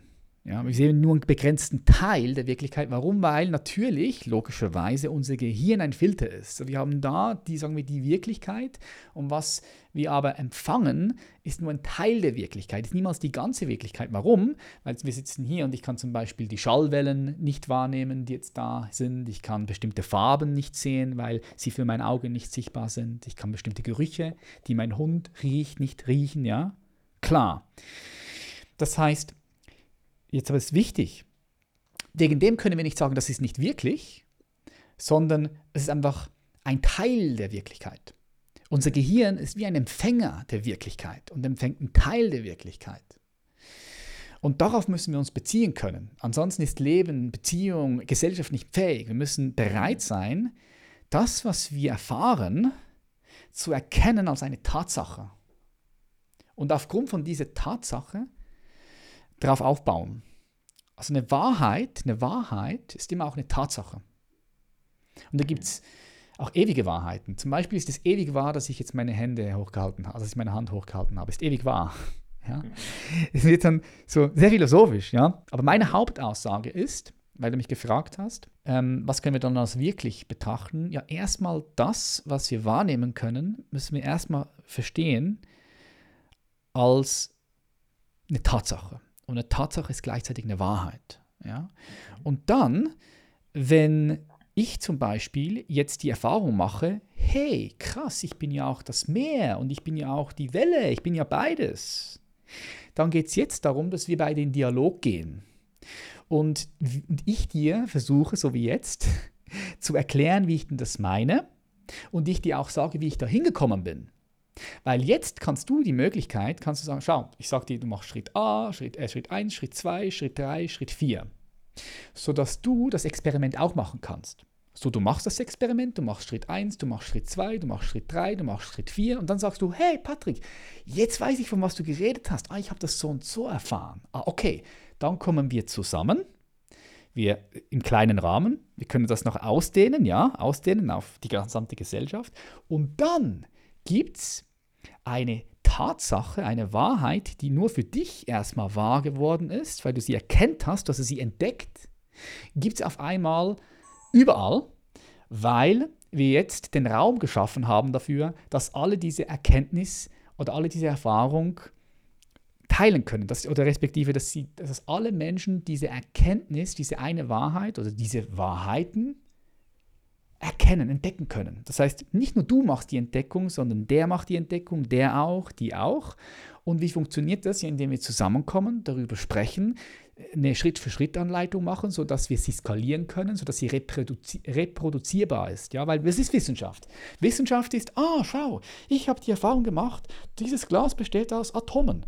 Dann kommt jemand und sagt, hä, was, wie weißt du denn das? Redest doch Scheiße. Nee, nee, nee, ich rede keine Scheiße. Schau, ich habe hier eine krasse Maschine gebaut und schau einfach da durch, ja, und ja, dann kannst du es sehen. Ja, ich habe ein Werkzeug gebaut, eine, eine, eine, eine ähm, ein Prozess gebaut, sodass du durchschauen kannst und das auch siehst. Du schaust durch, so, ah ja, krass, er besteht ja aus Molekülen und aus Atomen, ja. So, so funktioniert Wissenschaft, evidenzbasiert. Erfahrung, du machst etwas und nicht nur du machst etwas und das funktioniert, sondern du kannst den Test machen, du, jeder auf der ganzen Welt interkulturell, unabhängig von Land, von Zeit, jeder kann das Experiment machen und kann sehen, ah ja, krass, dieses Glas besteht auch aus Molekülen und Atomen. Ah, und jetzt entsteht eine Wahrheit, die wir entdeckt haben durch langes Forschen von einzelnen Individuen und Gruppen und ja. Und jetzt ist es da, Mainstream. Ah, okay, so ist es. Okay, klar, jetzt kann ich es ja klar, klar sehen. Aber es war ein Prozess bis dahin. Mhm. Und wenn wir über solche Themen reden wie Bewusstsein und Meer und Welle ist eins, so dann stell dir vor, wir sind genau dort angelangt wo wir angefangen haben, die Atome zu erforschen. Jetzt bauen wir Maschinen ja, und Technologien, wir können das erforschen, ja. Aber es ist eine andere Epistemologie, also eine andere Erkenntnistheorie, weil sie funktioniert anders. Sie funktioniert nämlich so, dass ich selbst in mich hineinschauen muss, dass ich selbst die Praxis machen muss. Ich muss selbst stundenlang, 10.000 Stunden lang meditieren. Ich muss selbst das DMT5MO rauchen, wenn ich das will. Ja? Ich muss selbst das Yoga machen, ich muss selbst Breathwork machen, ich muss selbst, ich muss selbst diese Prozesse machen. Und zwar nicht einfach einmal, okay, cool, ja, sondern das ist etwas, was ich über Jahre hinweg machen muss. So dann haben wir die Erkenntnis, super, dann können wir miteinander sprechen, können wir uns austauschen darüber. Ansonsten ist es super schwer für jemanden zu greifen. Und da gibt es natürlich ganz viele Leute, die sich lustig machen darüber. Ja, komm, was, was redest du denn da, ja? Oder gibt es ja auch. Ah, Spiritualität, dies, das, sage ich ja schön. Schau, mach dich lustig, aber ich sag dir, entweder, ja, machst du das Experiment, Schritt 1, Schritt 2, Schritt 3, Schritt 4, dann machst du eine Erfahrung, dann können wir darüber reden. Oder mach dich einfach nicht lustig. Dann macht ja gar keinen Sinn. Kann sich schon lustig machen, aber macht ja gar keinen Sinn, weil das ist Experiment ja gar nicht gemacht. Das heißt, wir können uns dort gar nicht unterhalten. Du kannst glauben und ja, aber dein Glaube ist wertlos. Ja, ich, ich kann sagen, der Jupitermond gibt es nicht. Und da gibt es ganz viele Forscher, die sagen, der Jupitermond gibt es. So mein Glaube ist wertlos. Warum? Weil ich mich nicht mit der mit Kosmologie beschäftigt habe, weil ich nicht durch das Fernrohr durchgeschaut habe und ich den Jupitermond sehen konnte. Ja? Sondern ist, meine Aussage ist komplett wertlos, ist off, hat nichts wert. Das heißt, so müssen wir uns der Wahrheit äh, annähern, ja, müssen genau hinschauen. Logisch denken, aber nicht nur logisch, ja, auch in uns selbst hineinsinken, außerlogische Erfahrungen machen können. Es ist also ein Prozess der Wissenschaft, könnte man sagen. So. Mhm. Und okay. jetzt, und jetzt zum letzten, zum letzten Punkt, dass ich das noch abschließen kann. Mhm. Jetzt, wie integriere ich das in mein Leben? Ja klar, mhm. wenn ich jetzt diese Erfahrung mache, zum Beispiel mache ich, mache ich eine Erfahrung, ich nehme LSD, ja, dann sage ich, oh krass, okay, gut. jetzt kann ich das einmal machen und sagen, okay, ja, cool, ja, war, war toll. Und nichts passiert. Ich kann eine Erfahrung machen, LSD-Erfahrung, jetzt kann diese Erfahrung mir bestimmte Dinge zeigen an mir und jetzt kann ich dort auch nach dem Trip ein bisschen genauer hinschauen. Ja, vielleicht wird mir etwas bewusst, was mir vorher nicht bewusst wurde. Vielleicht kann ich ein destruktives Muster, ein destruktives Verhalten erkennen, was vorher im Unsichtbaren war. Das heißt in meinem Unterbewusstsein. Und durch das ich jetzt mein Bewusstsein durch die psychedelische Substanz erweitert habe, das heißt, ich habe meinen Wahrnehmungshorizont erweitert, das heißt, ich habe mehr von der Wirklichkeit gesehen, ich konnte mehr wahrnehmen, hat dieses destruktives Verhalten, hat jetzt die Schwelle vom Unsichtbaren ins Sichtbare geschafft. Ah, jetzt ist es mir bewusst. Und jetzt kann ich daran arbeiten, wenn ich möchte. Ja? Kann ich sagen, ich will das Verhalten nicht mehr. Ich finde es nicht geil, es stört mich, es zieht mich wie ein Gummiband zurück von dem, was ich eigentlich in meinem Leben will. Jetzt kann ich dort arbeiten, jetzt kann ich dort tiefer rein. Das ist der erste Punkt. Und der zweite Punkt ist, wenn ich eine spirituelle Praxis mache, wozu ich zum Beispiel Meditation zähle, gibt andere verschiedene Möglichkeiten. Wenn ich die jetzt mache und ich mache die ein halbes Jahr, ein Jahr, zwei Jahre, drei Jahre, vier, fünf Jahre auf einmal, merke ich, ich muss ja gar kein LSD mehr nehmen. Weil jetzt nehme ich das, was ich auf LSD erlebt habe, auch ohne LSD wahr. Krass. Und dann merke ich, oder wenn ich, wenn ich diese Erfahrung mache, dass ich in Meditationspraxis Erfahrungen mache, die ich vorher nur mit Substanzen gemacht habe, merke ich, okay, krass, so da muss etwas, da ist was, ja, das ist nicht nur Babibapo. Und dann kann sich der veränderte Bewusstseinszustand, den du in psychedelischen Erfahrungen machst, der kann sich dann mehr und mehr in deinem alltäglichen Leben integrieren, kultivieren. Das heißt, er ist mehr, mehr präsent. Ähm, als Beispiel, mm, um das ein bisschen anschaulicher zu machen, wobei ich glaube, sind sehr viele Leute so sicher ausgestiegen, aber um dir ein Beispiel zu machen, ich kann jetzt eine, eine Uhr tragen. Ich trage eine Uhr veränderter Bewusstseinszustand, ich nehme das LSD und dann ziehe ich sie wieder ab, lege sie wieder weg, jetzt habe ich keine Uhr. Jetzt kann ich die Uhr tragen wieder und jetzt lasse ich sie einfach an. So. Sie ist einfach jetzt immer da. Vorher war sie nicht da oder kurzzeitig da, mal für einen Tag angezogen, für einen halben Tag, für zwei Tage, dann wieder weg. Und jetzt ist sie immer da. Ich schlafe mit der Uhr. Für, für, für bis, mein, bis, zu meinem Tod trage ich die Uhr. Ja? So, das heißt, so kann ich den veränderten Bewusstseinszustand, die tieferen Schichten von mir, die ich während tiefen Erfahrungen, mystischen Erfahrungen erfahre, kann ich dann mehr in mein alltägliches Leben integrieren. Und dann ist es immer da. Dann, dann, ist, es, dann ist es immer da. Und dann kann das intensiviert werden. Oder jetzt stell dir vor, du praktizierst 10 Jahre, 20 Jahre, 30 Jahre, 40 Jahre. Ja? Und das hat natürlich einen krassen, einen großen Effekt. Also so integrierst du oder ich ja, oder wir können so die Erfahrungen integrieren, mhm. in das Leben kultivieren, reinbringen ins Leben, in unser Daily Life. Mhm.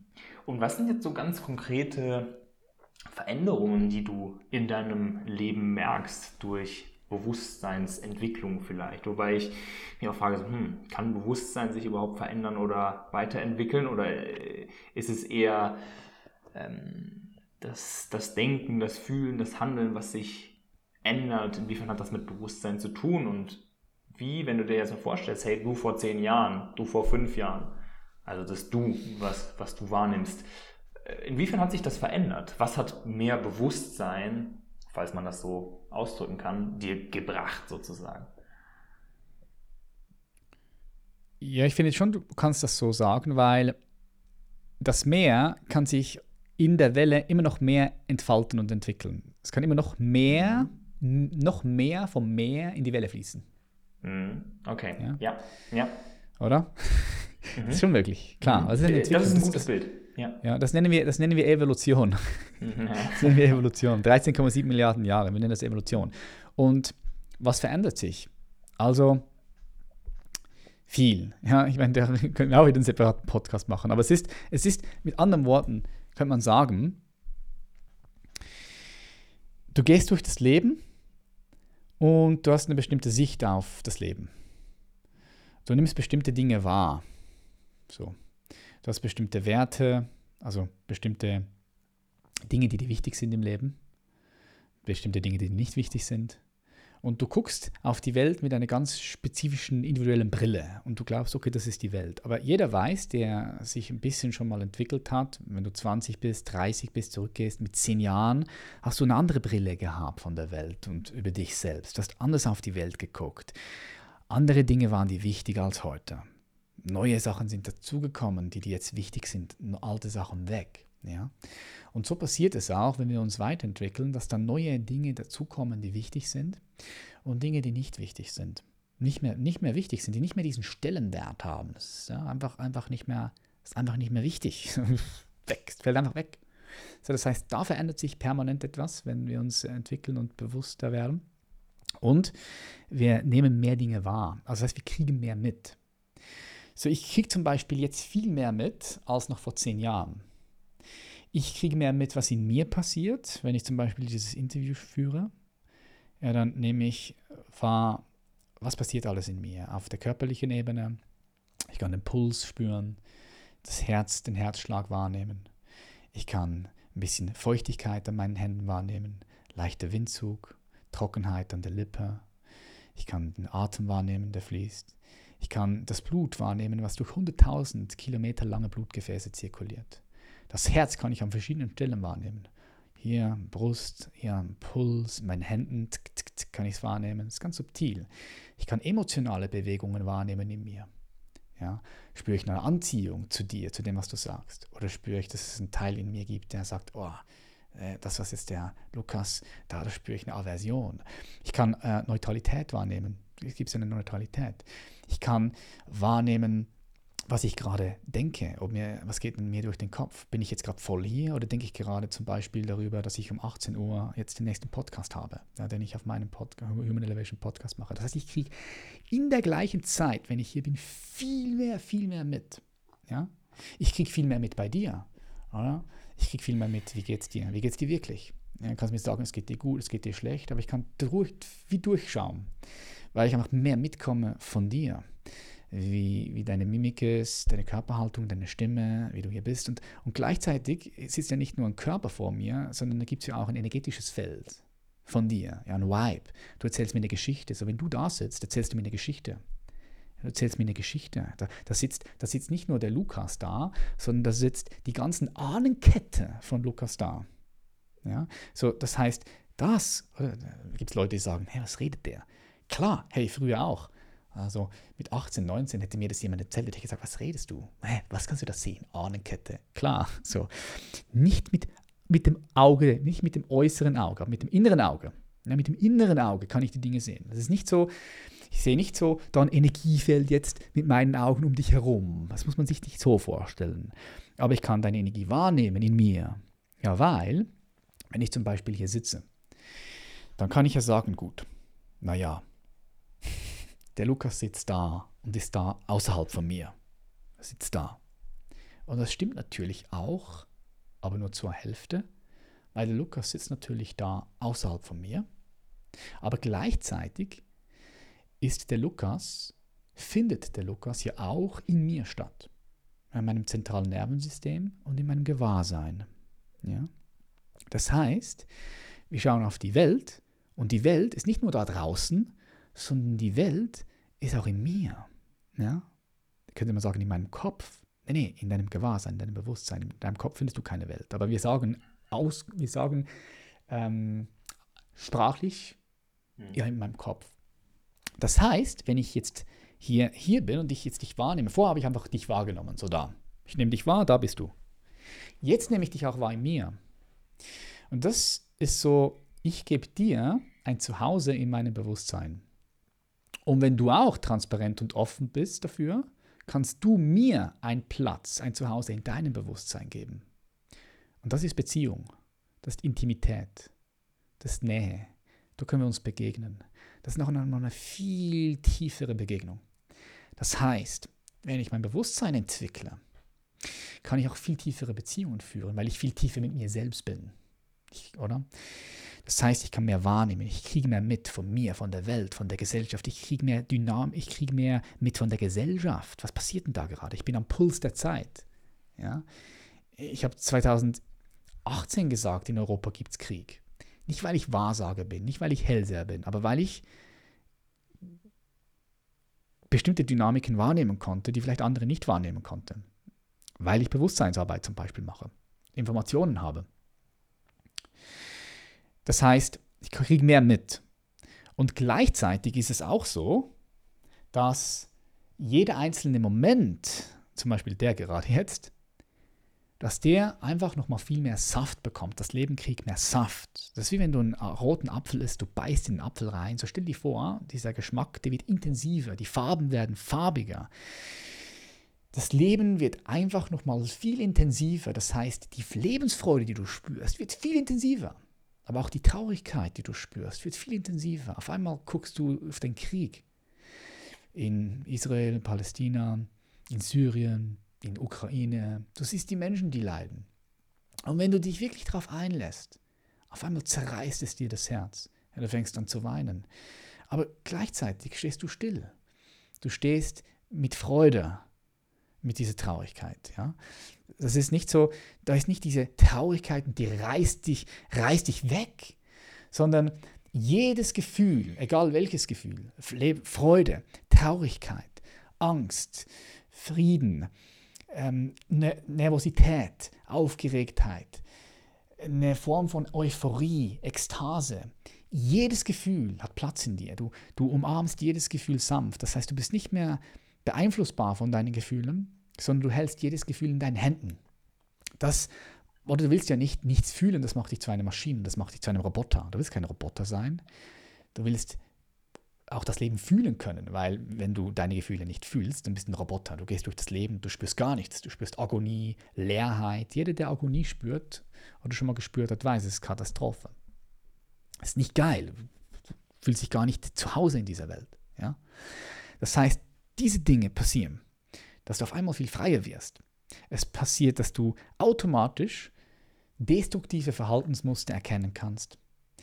Diese Verhaltensmuster sich auflösen können, weil du mehr Präsenz, mehr Bewusstheit reinbringst. Das ist so wie, schau, wenn es in diesem Raum dunkel ist, ja, und du möchtest etwas sehen, dann zünd einfach das Licht an, weil das Licht wird die Dunkelheit löschen. Das Licht ist das Bewusstsein. Die Dunkelheit sind die destruktiven Muster, die unverarbeitenden Wunden, die wir nicht wirklich heilen konnten, weil sie in unserer Kindheit entstanden sind oder transgenerational sind. Das heißt Wunden, die mein Vater oder meine Mutter erlebt hat. Zum Beispiel meine Mutter, wo, sie, wo ihr Vater sich umgebracht hat, als meine Mutter vier Jahre alt ist. Das heißt, da ist eine psychische Wunde in meiner Mutter, in ihrem Bewusstsein auch in ihrem Körper, weil Körper und Bewusstsein nichts zu nicht, nicht, nicht veränderbar ist. Ja? Das, das macht sich vielleicht breit oder macht sich vielleicht bemerkbar, indem eine Anspannung im Körper ist, wie auch immer. So, das wissen wir heute aus der Traumaforschung, kann, wird vererbt. Es wird vererbt bis vier, fünf Generationen. Das heißt, es ist auch in mir. Das heißt, ich kann es auch in mir sehen. Und wenn ich sehen kann, dann kann ich es auflösen, dann kann ich es heilen. Ansonsten laufe ich verwundet durch die Welt und ich weiß gar nicht, dass ich verwundert bin, aber was passiert ist, dass ich vielleicht immer Sachen vor mich herschiebe, ich komme nicht in die Umsetzung, wenn es um Beziehungen geht, dann merke ich, da fühle ich mich nie wohl, ich fühle mich immer einsam, aber das sind nur Symptome von den Wunden, die ich, von den Verletzungen, die ich in meinem Leben angesammelt habe oder die ich bekommen habe von meiner Mutter, von meinem Vater, von meinem Urgroßvater in Deutschland, Zweiter Weltkrieg. Massive Wunden sind entstanden. Ich arbeite mit vielen Menschen zusammen, die Wunden in sich haben vom Zweiten Weltkrieg, obwohl das schon längst vorbei ist, 1945, 46. Ja, aber es ist nicht von ihnen, sondern es wurde vererbt vom Vater und der Vater hat es geerbt von seinem Vater, weil der damals in Deutschland gelebt hat, als der Zweite Weltkrieg war. Das heißt, ja, also Bewusstseinsarbeit kann dir das alles bewusst machen, kann das auflösen und, und letztendlich bist du happy, du bist glücklicher, du kommst mehr in deine Kraft, du bist ausgeglichener, du hast mehr Lebensfreude, Verbundenheit, Sinnhaftigkeit. Ja. Da gibt es ganz, ganz, ganz, ganz, ganz, ganz viele verschiedene tolle Dinge, die wir mit dieser Arbeit machen können. Cool. Ja, weil oft wirkt es halt so abstrakt und es ist so, ja, aber warum? Was bringt mir das denn? Also es ist auch eine Stimme, die ich in mir ganz stark wahrnehme, so, ja, was bringt mir das denn? Und ähm, ich bin auch gewissermaßen ein bisschen dankbar für diese Stimme. Also die hat ihre äh, Berechtigung und sonst ist es auch einfach, ja, ich meine, natürlich, ich könnte mich mit allem beschäftigen, so, aber irgendwie meine Zeit äh, darf ich auch irgendwie einteilen und dann so merken, so, hm, ja, okay, wo lohnt es sich und wo eher nicht. Um, ähm, ja, das ist ein wichtiger Geil. Punkt, den du ansprichst, Lukas. Oder mhm. wo, genau. Oder jeder, jeder für sich muss sich fragen, naja, wofür, wofür, wofür lohnt es sich zu leben? Wofür bin ich hier? Was ist mir wichtig? Und diese, diese, diese als, als, als Welle zu erfahren, dass ich das Meer bin, ja. Die wenigsten Menschen, viele Menschen sagen, ah, okay, will ich machen, ja. Aber wer ist denn, wer wer möchte dann den Weg gehen bis zum Ziel? Also wer möchte dann wirklich drei Stunden am Tag, vier Stunden meditieren? So, die wenigsten. Und das ist auch nicht für, für, für, für alle, das ist für die wenigsten. Also wenn wir, wenn wir sagen, schau, Wissenschaftler, die wenigsten werden Wissenschaftler. Aber es gibt Menschen, die sich berufen fühlen zum Wissenschaftler. Klar, logisch so. Die spüren den Ruf. Für, für die ist es nicht, oh, ich verschwende jetzt Zeit, sondern für die ist es, wow, geil, das ist mein Leben. So, ja. Das heißt, über das, was wir alles hier gesprochen haben, die wenigsten Leute interessieren sich dafür. Es war ja auch sehr abstrakt. Aber, jetzt kommt der interessante Punkt, was wir mit dem alles machen können, und da kommen wir eben in die Bewusstseinsentwicklung, da sind dann sehr viele Leute neugierig, weil klar, jeder, viele Menschen haben, bei, bei vielen Menschen drückt irgendwo der Schuh. Sie kommen irgendwo nicht vorwärts, fühlen sich von unsichtbaren Gummibändern wie zurückgehalten, sind vielleicht unzufrieden, unklar in ihrem Beruf, wissen nicht, wohin sie sich entwickeln sollen, wohin das Leben gehen soll. Da gibt es ja ganz viele verschiedene unangenehme Situationen von vielen verschiedenen Menschen, ja, und die wollen gerne da raus. Sie möchten gerne ein glückliches, geiles Leben mit Lebensfreude, Verbundenheit. Das, das wollen dann viele.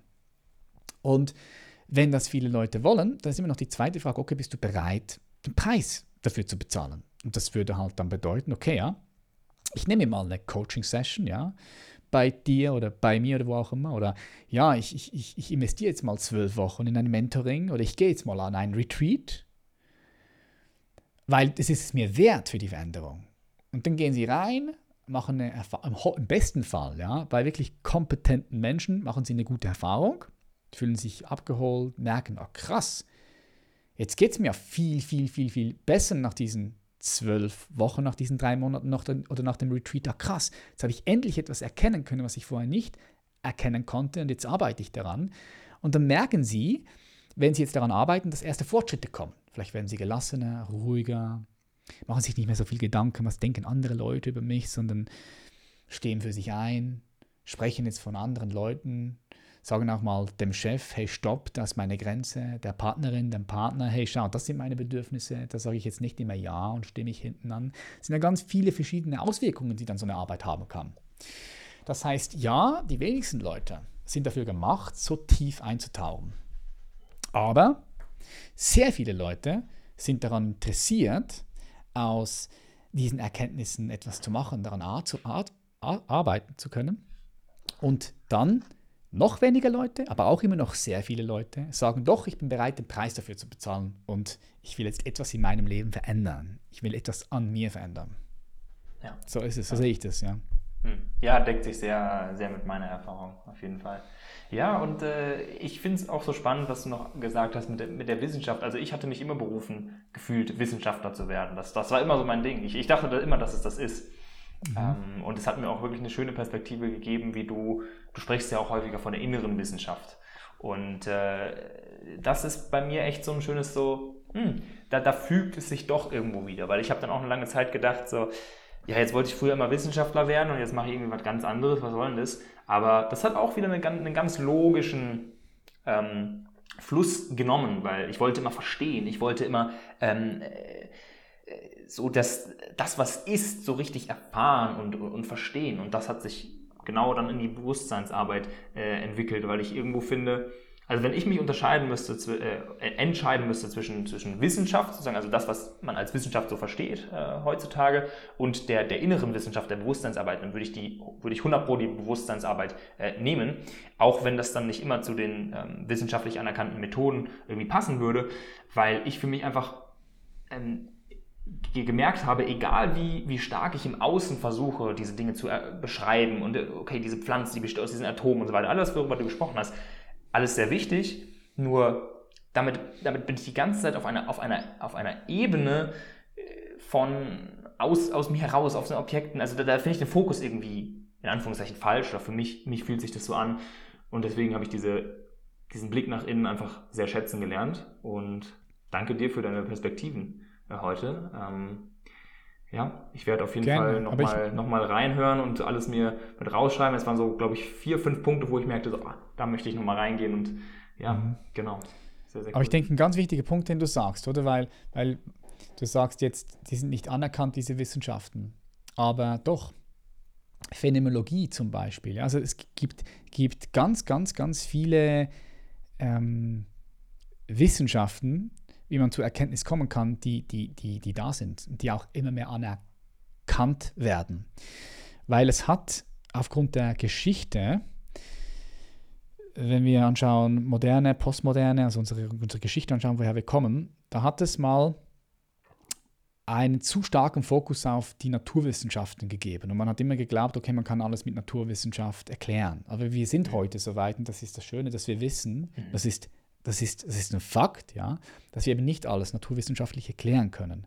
Darum gibt es ja auch ganz neue äh, Wissenschaften, die sich jetzt aufgemacht haben, wie Philosophie des Geistes, Bewusstseinsforschung, da passiert ja ganz viel. Das heißt, das ist schon anerkannt und wird auch immer mehr anerkannt. Das ist nur noch nicht so, nur noch nicht so im Mainstream, aber mhm. es passiert jetzt gerade, vor allem auch aufgrund der Arbeit von Ken Wilber, weil er da wirklich äh, aus meiner Perspektive, nicht nur aus meiner, sondern ganz vielen weltweiten Menschen, der einflussreichste Philosoph unserer Zeit ist. Und was jetzt schon passiert aufgrund von seiner Arbeit, das kriegst du ein bisschen mit, wenn du richtig tief reingehst, ist, dass sich die Wissenschaft anpasst, sie wird integral. Ja. ja. Sie passt sich an. Und das ist ja. der, der Arbeit von Ken Wilber zu verdanken, unter anderem. Cool.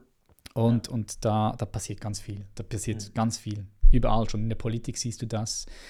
Also die Regierung von Barack Obama war geschult in der integralen Theorie von Ken Wilber. Es, ist, es kommt langsam, langsam in die Universitäten. Die sind gerade mit 100 Millionen dran, das in die Universitäten zu bringen, weil und jetzt denk mal 20, 30, 40, 50, 60, 70, 100 Jahre in die Zukunft. Das wird dich alles verändern. Das ist massiv, massiv, was da passiert. Massiv. Hm. Ja. Und gleichzeitig ist es auch ein so schweres, also schwer jetzt in Anführungszeichen, das System, wie wir eben besprochen hatten. Es, es besteht aus so vielen Schichten und aus, aus Vordenkern und so weiter, dass es natürlich auch einfach eine Zeit braucht, bis sich das, bis das so mhm. ins, ins Rollen kommt, dieses Rad. Mhm. Und da sehe ich oft so ein bisschen diesen, boah, da weiß ich nicht, ob das die Bewusstseinsentwicklung des Menschen äh, so schnell schafft, äh, an diesen Punkt zu kommen, wo wir dann, also äh, was ist schneller, das Abfacken der Erde, bis der Planet abbrennt oder die Entwicklung des menschlichen Bewusstseins? So, so sehe ich es äh, zu, zu einem gewissen Teil, dass ich sage, boah, diese Bedrohungen, die, da, die wir uns da selber geschaffen haben, die könnte auch wirklich so zeitlich äh, es noch schaffen, uns zu vernichten, bevor wir so weit sind.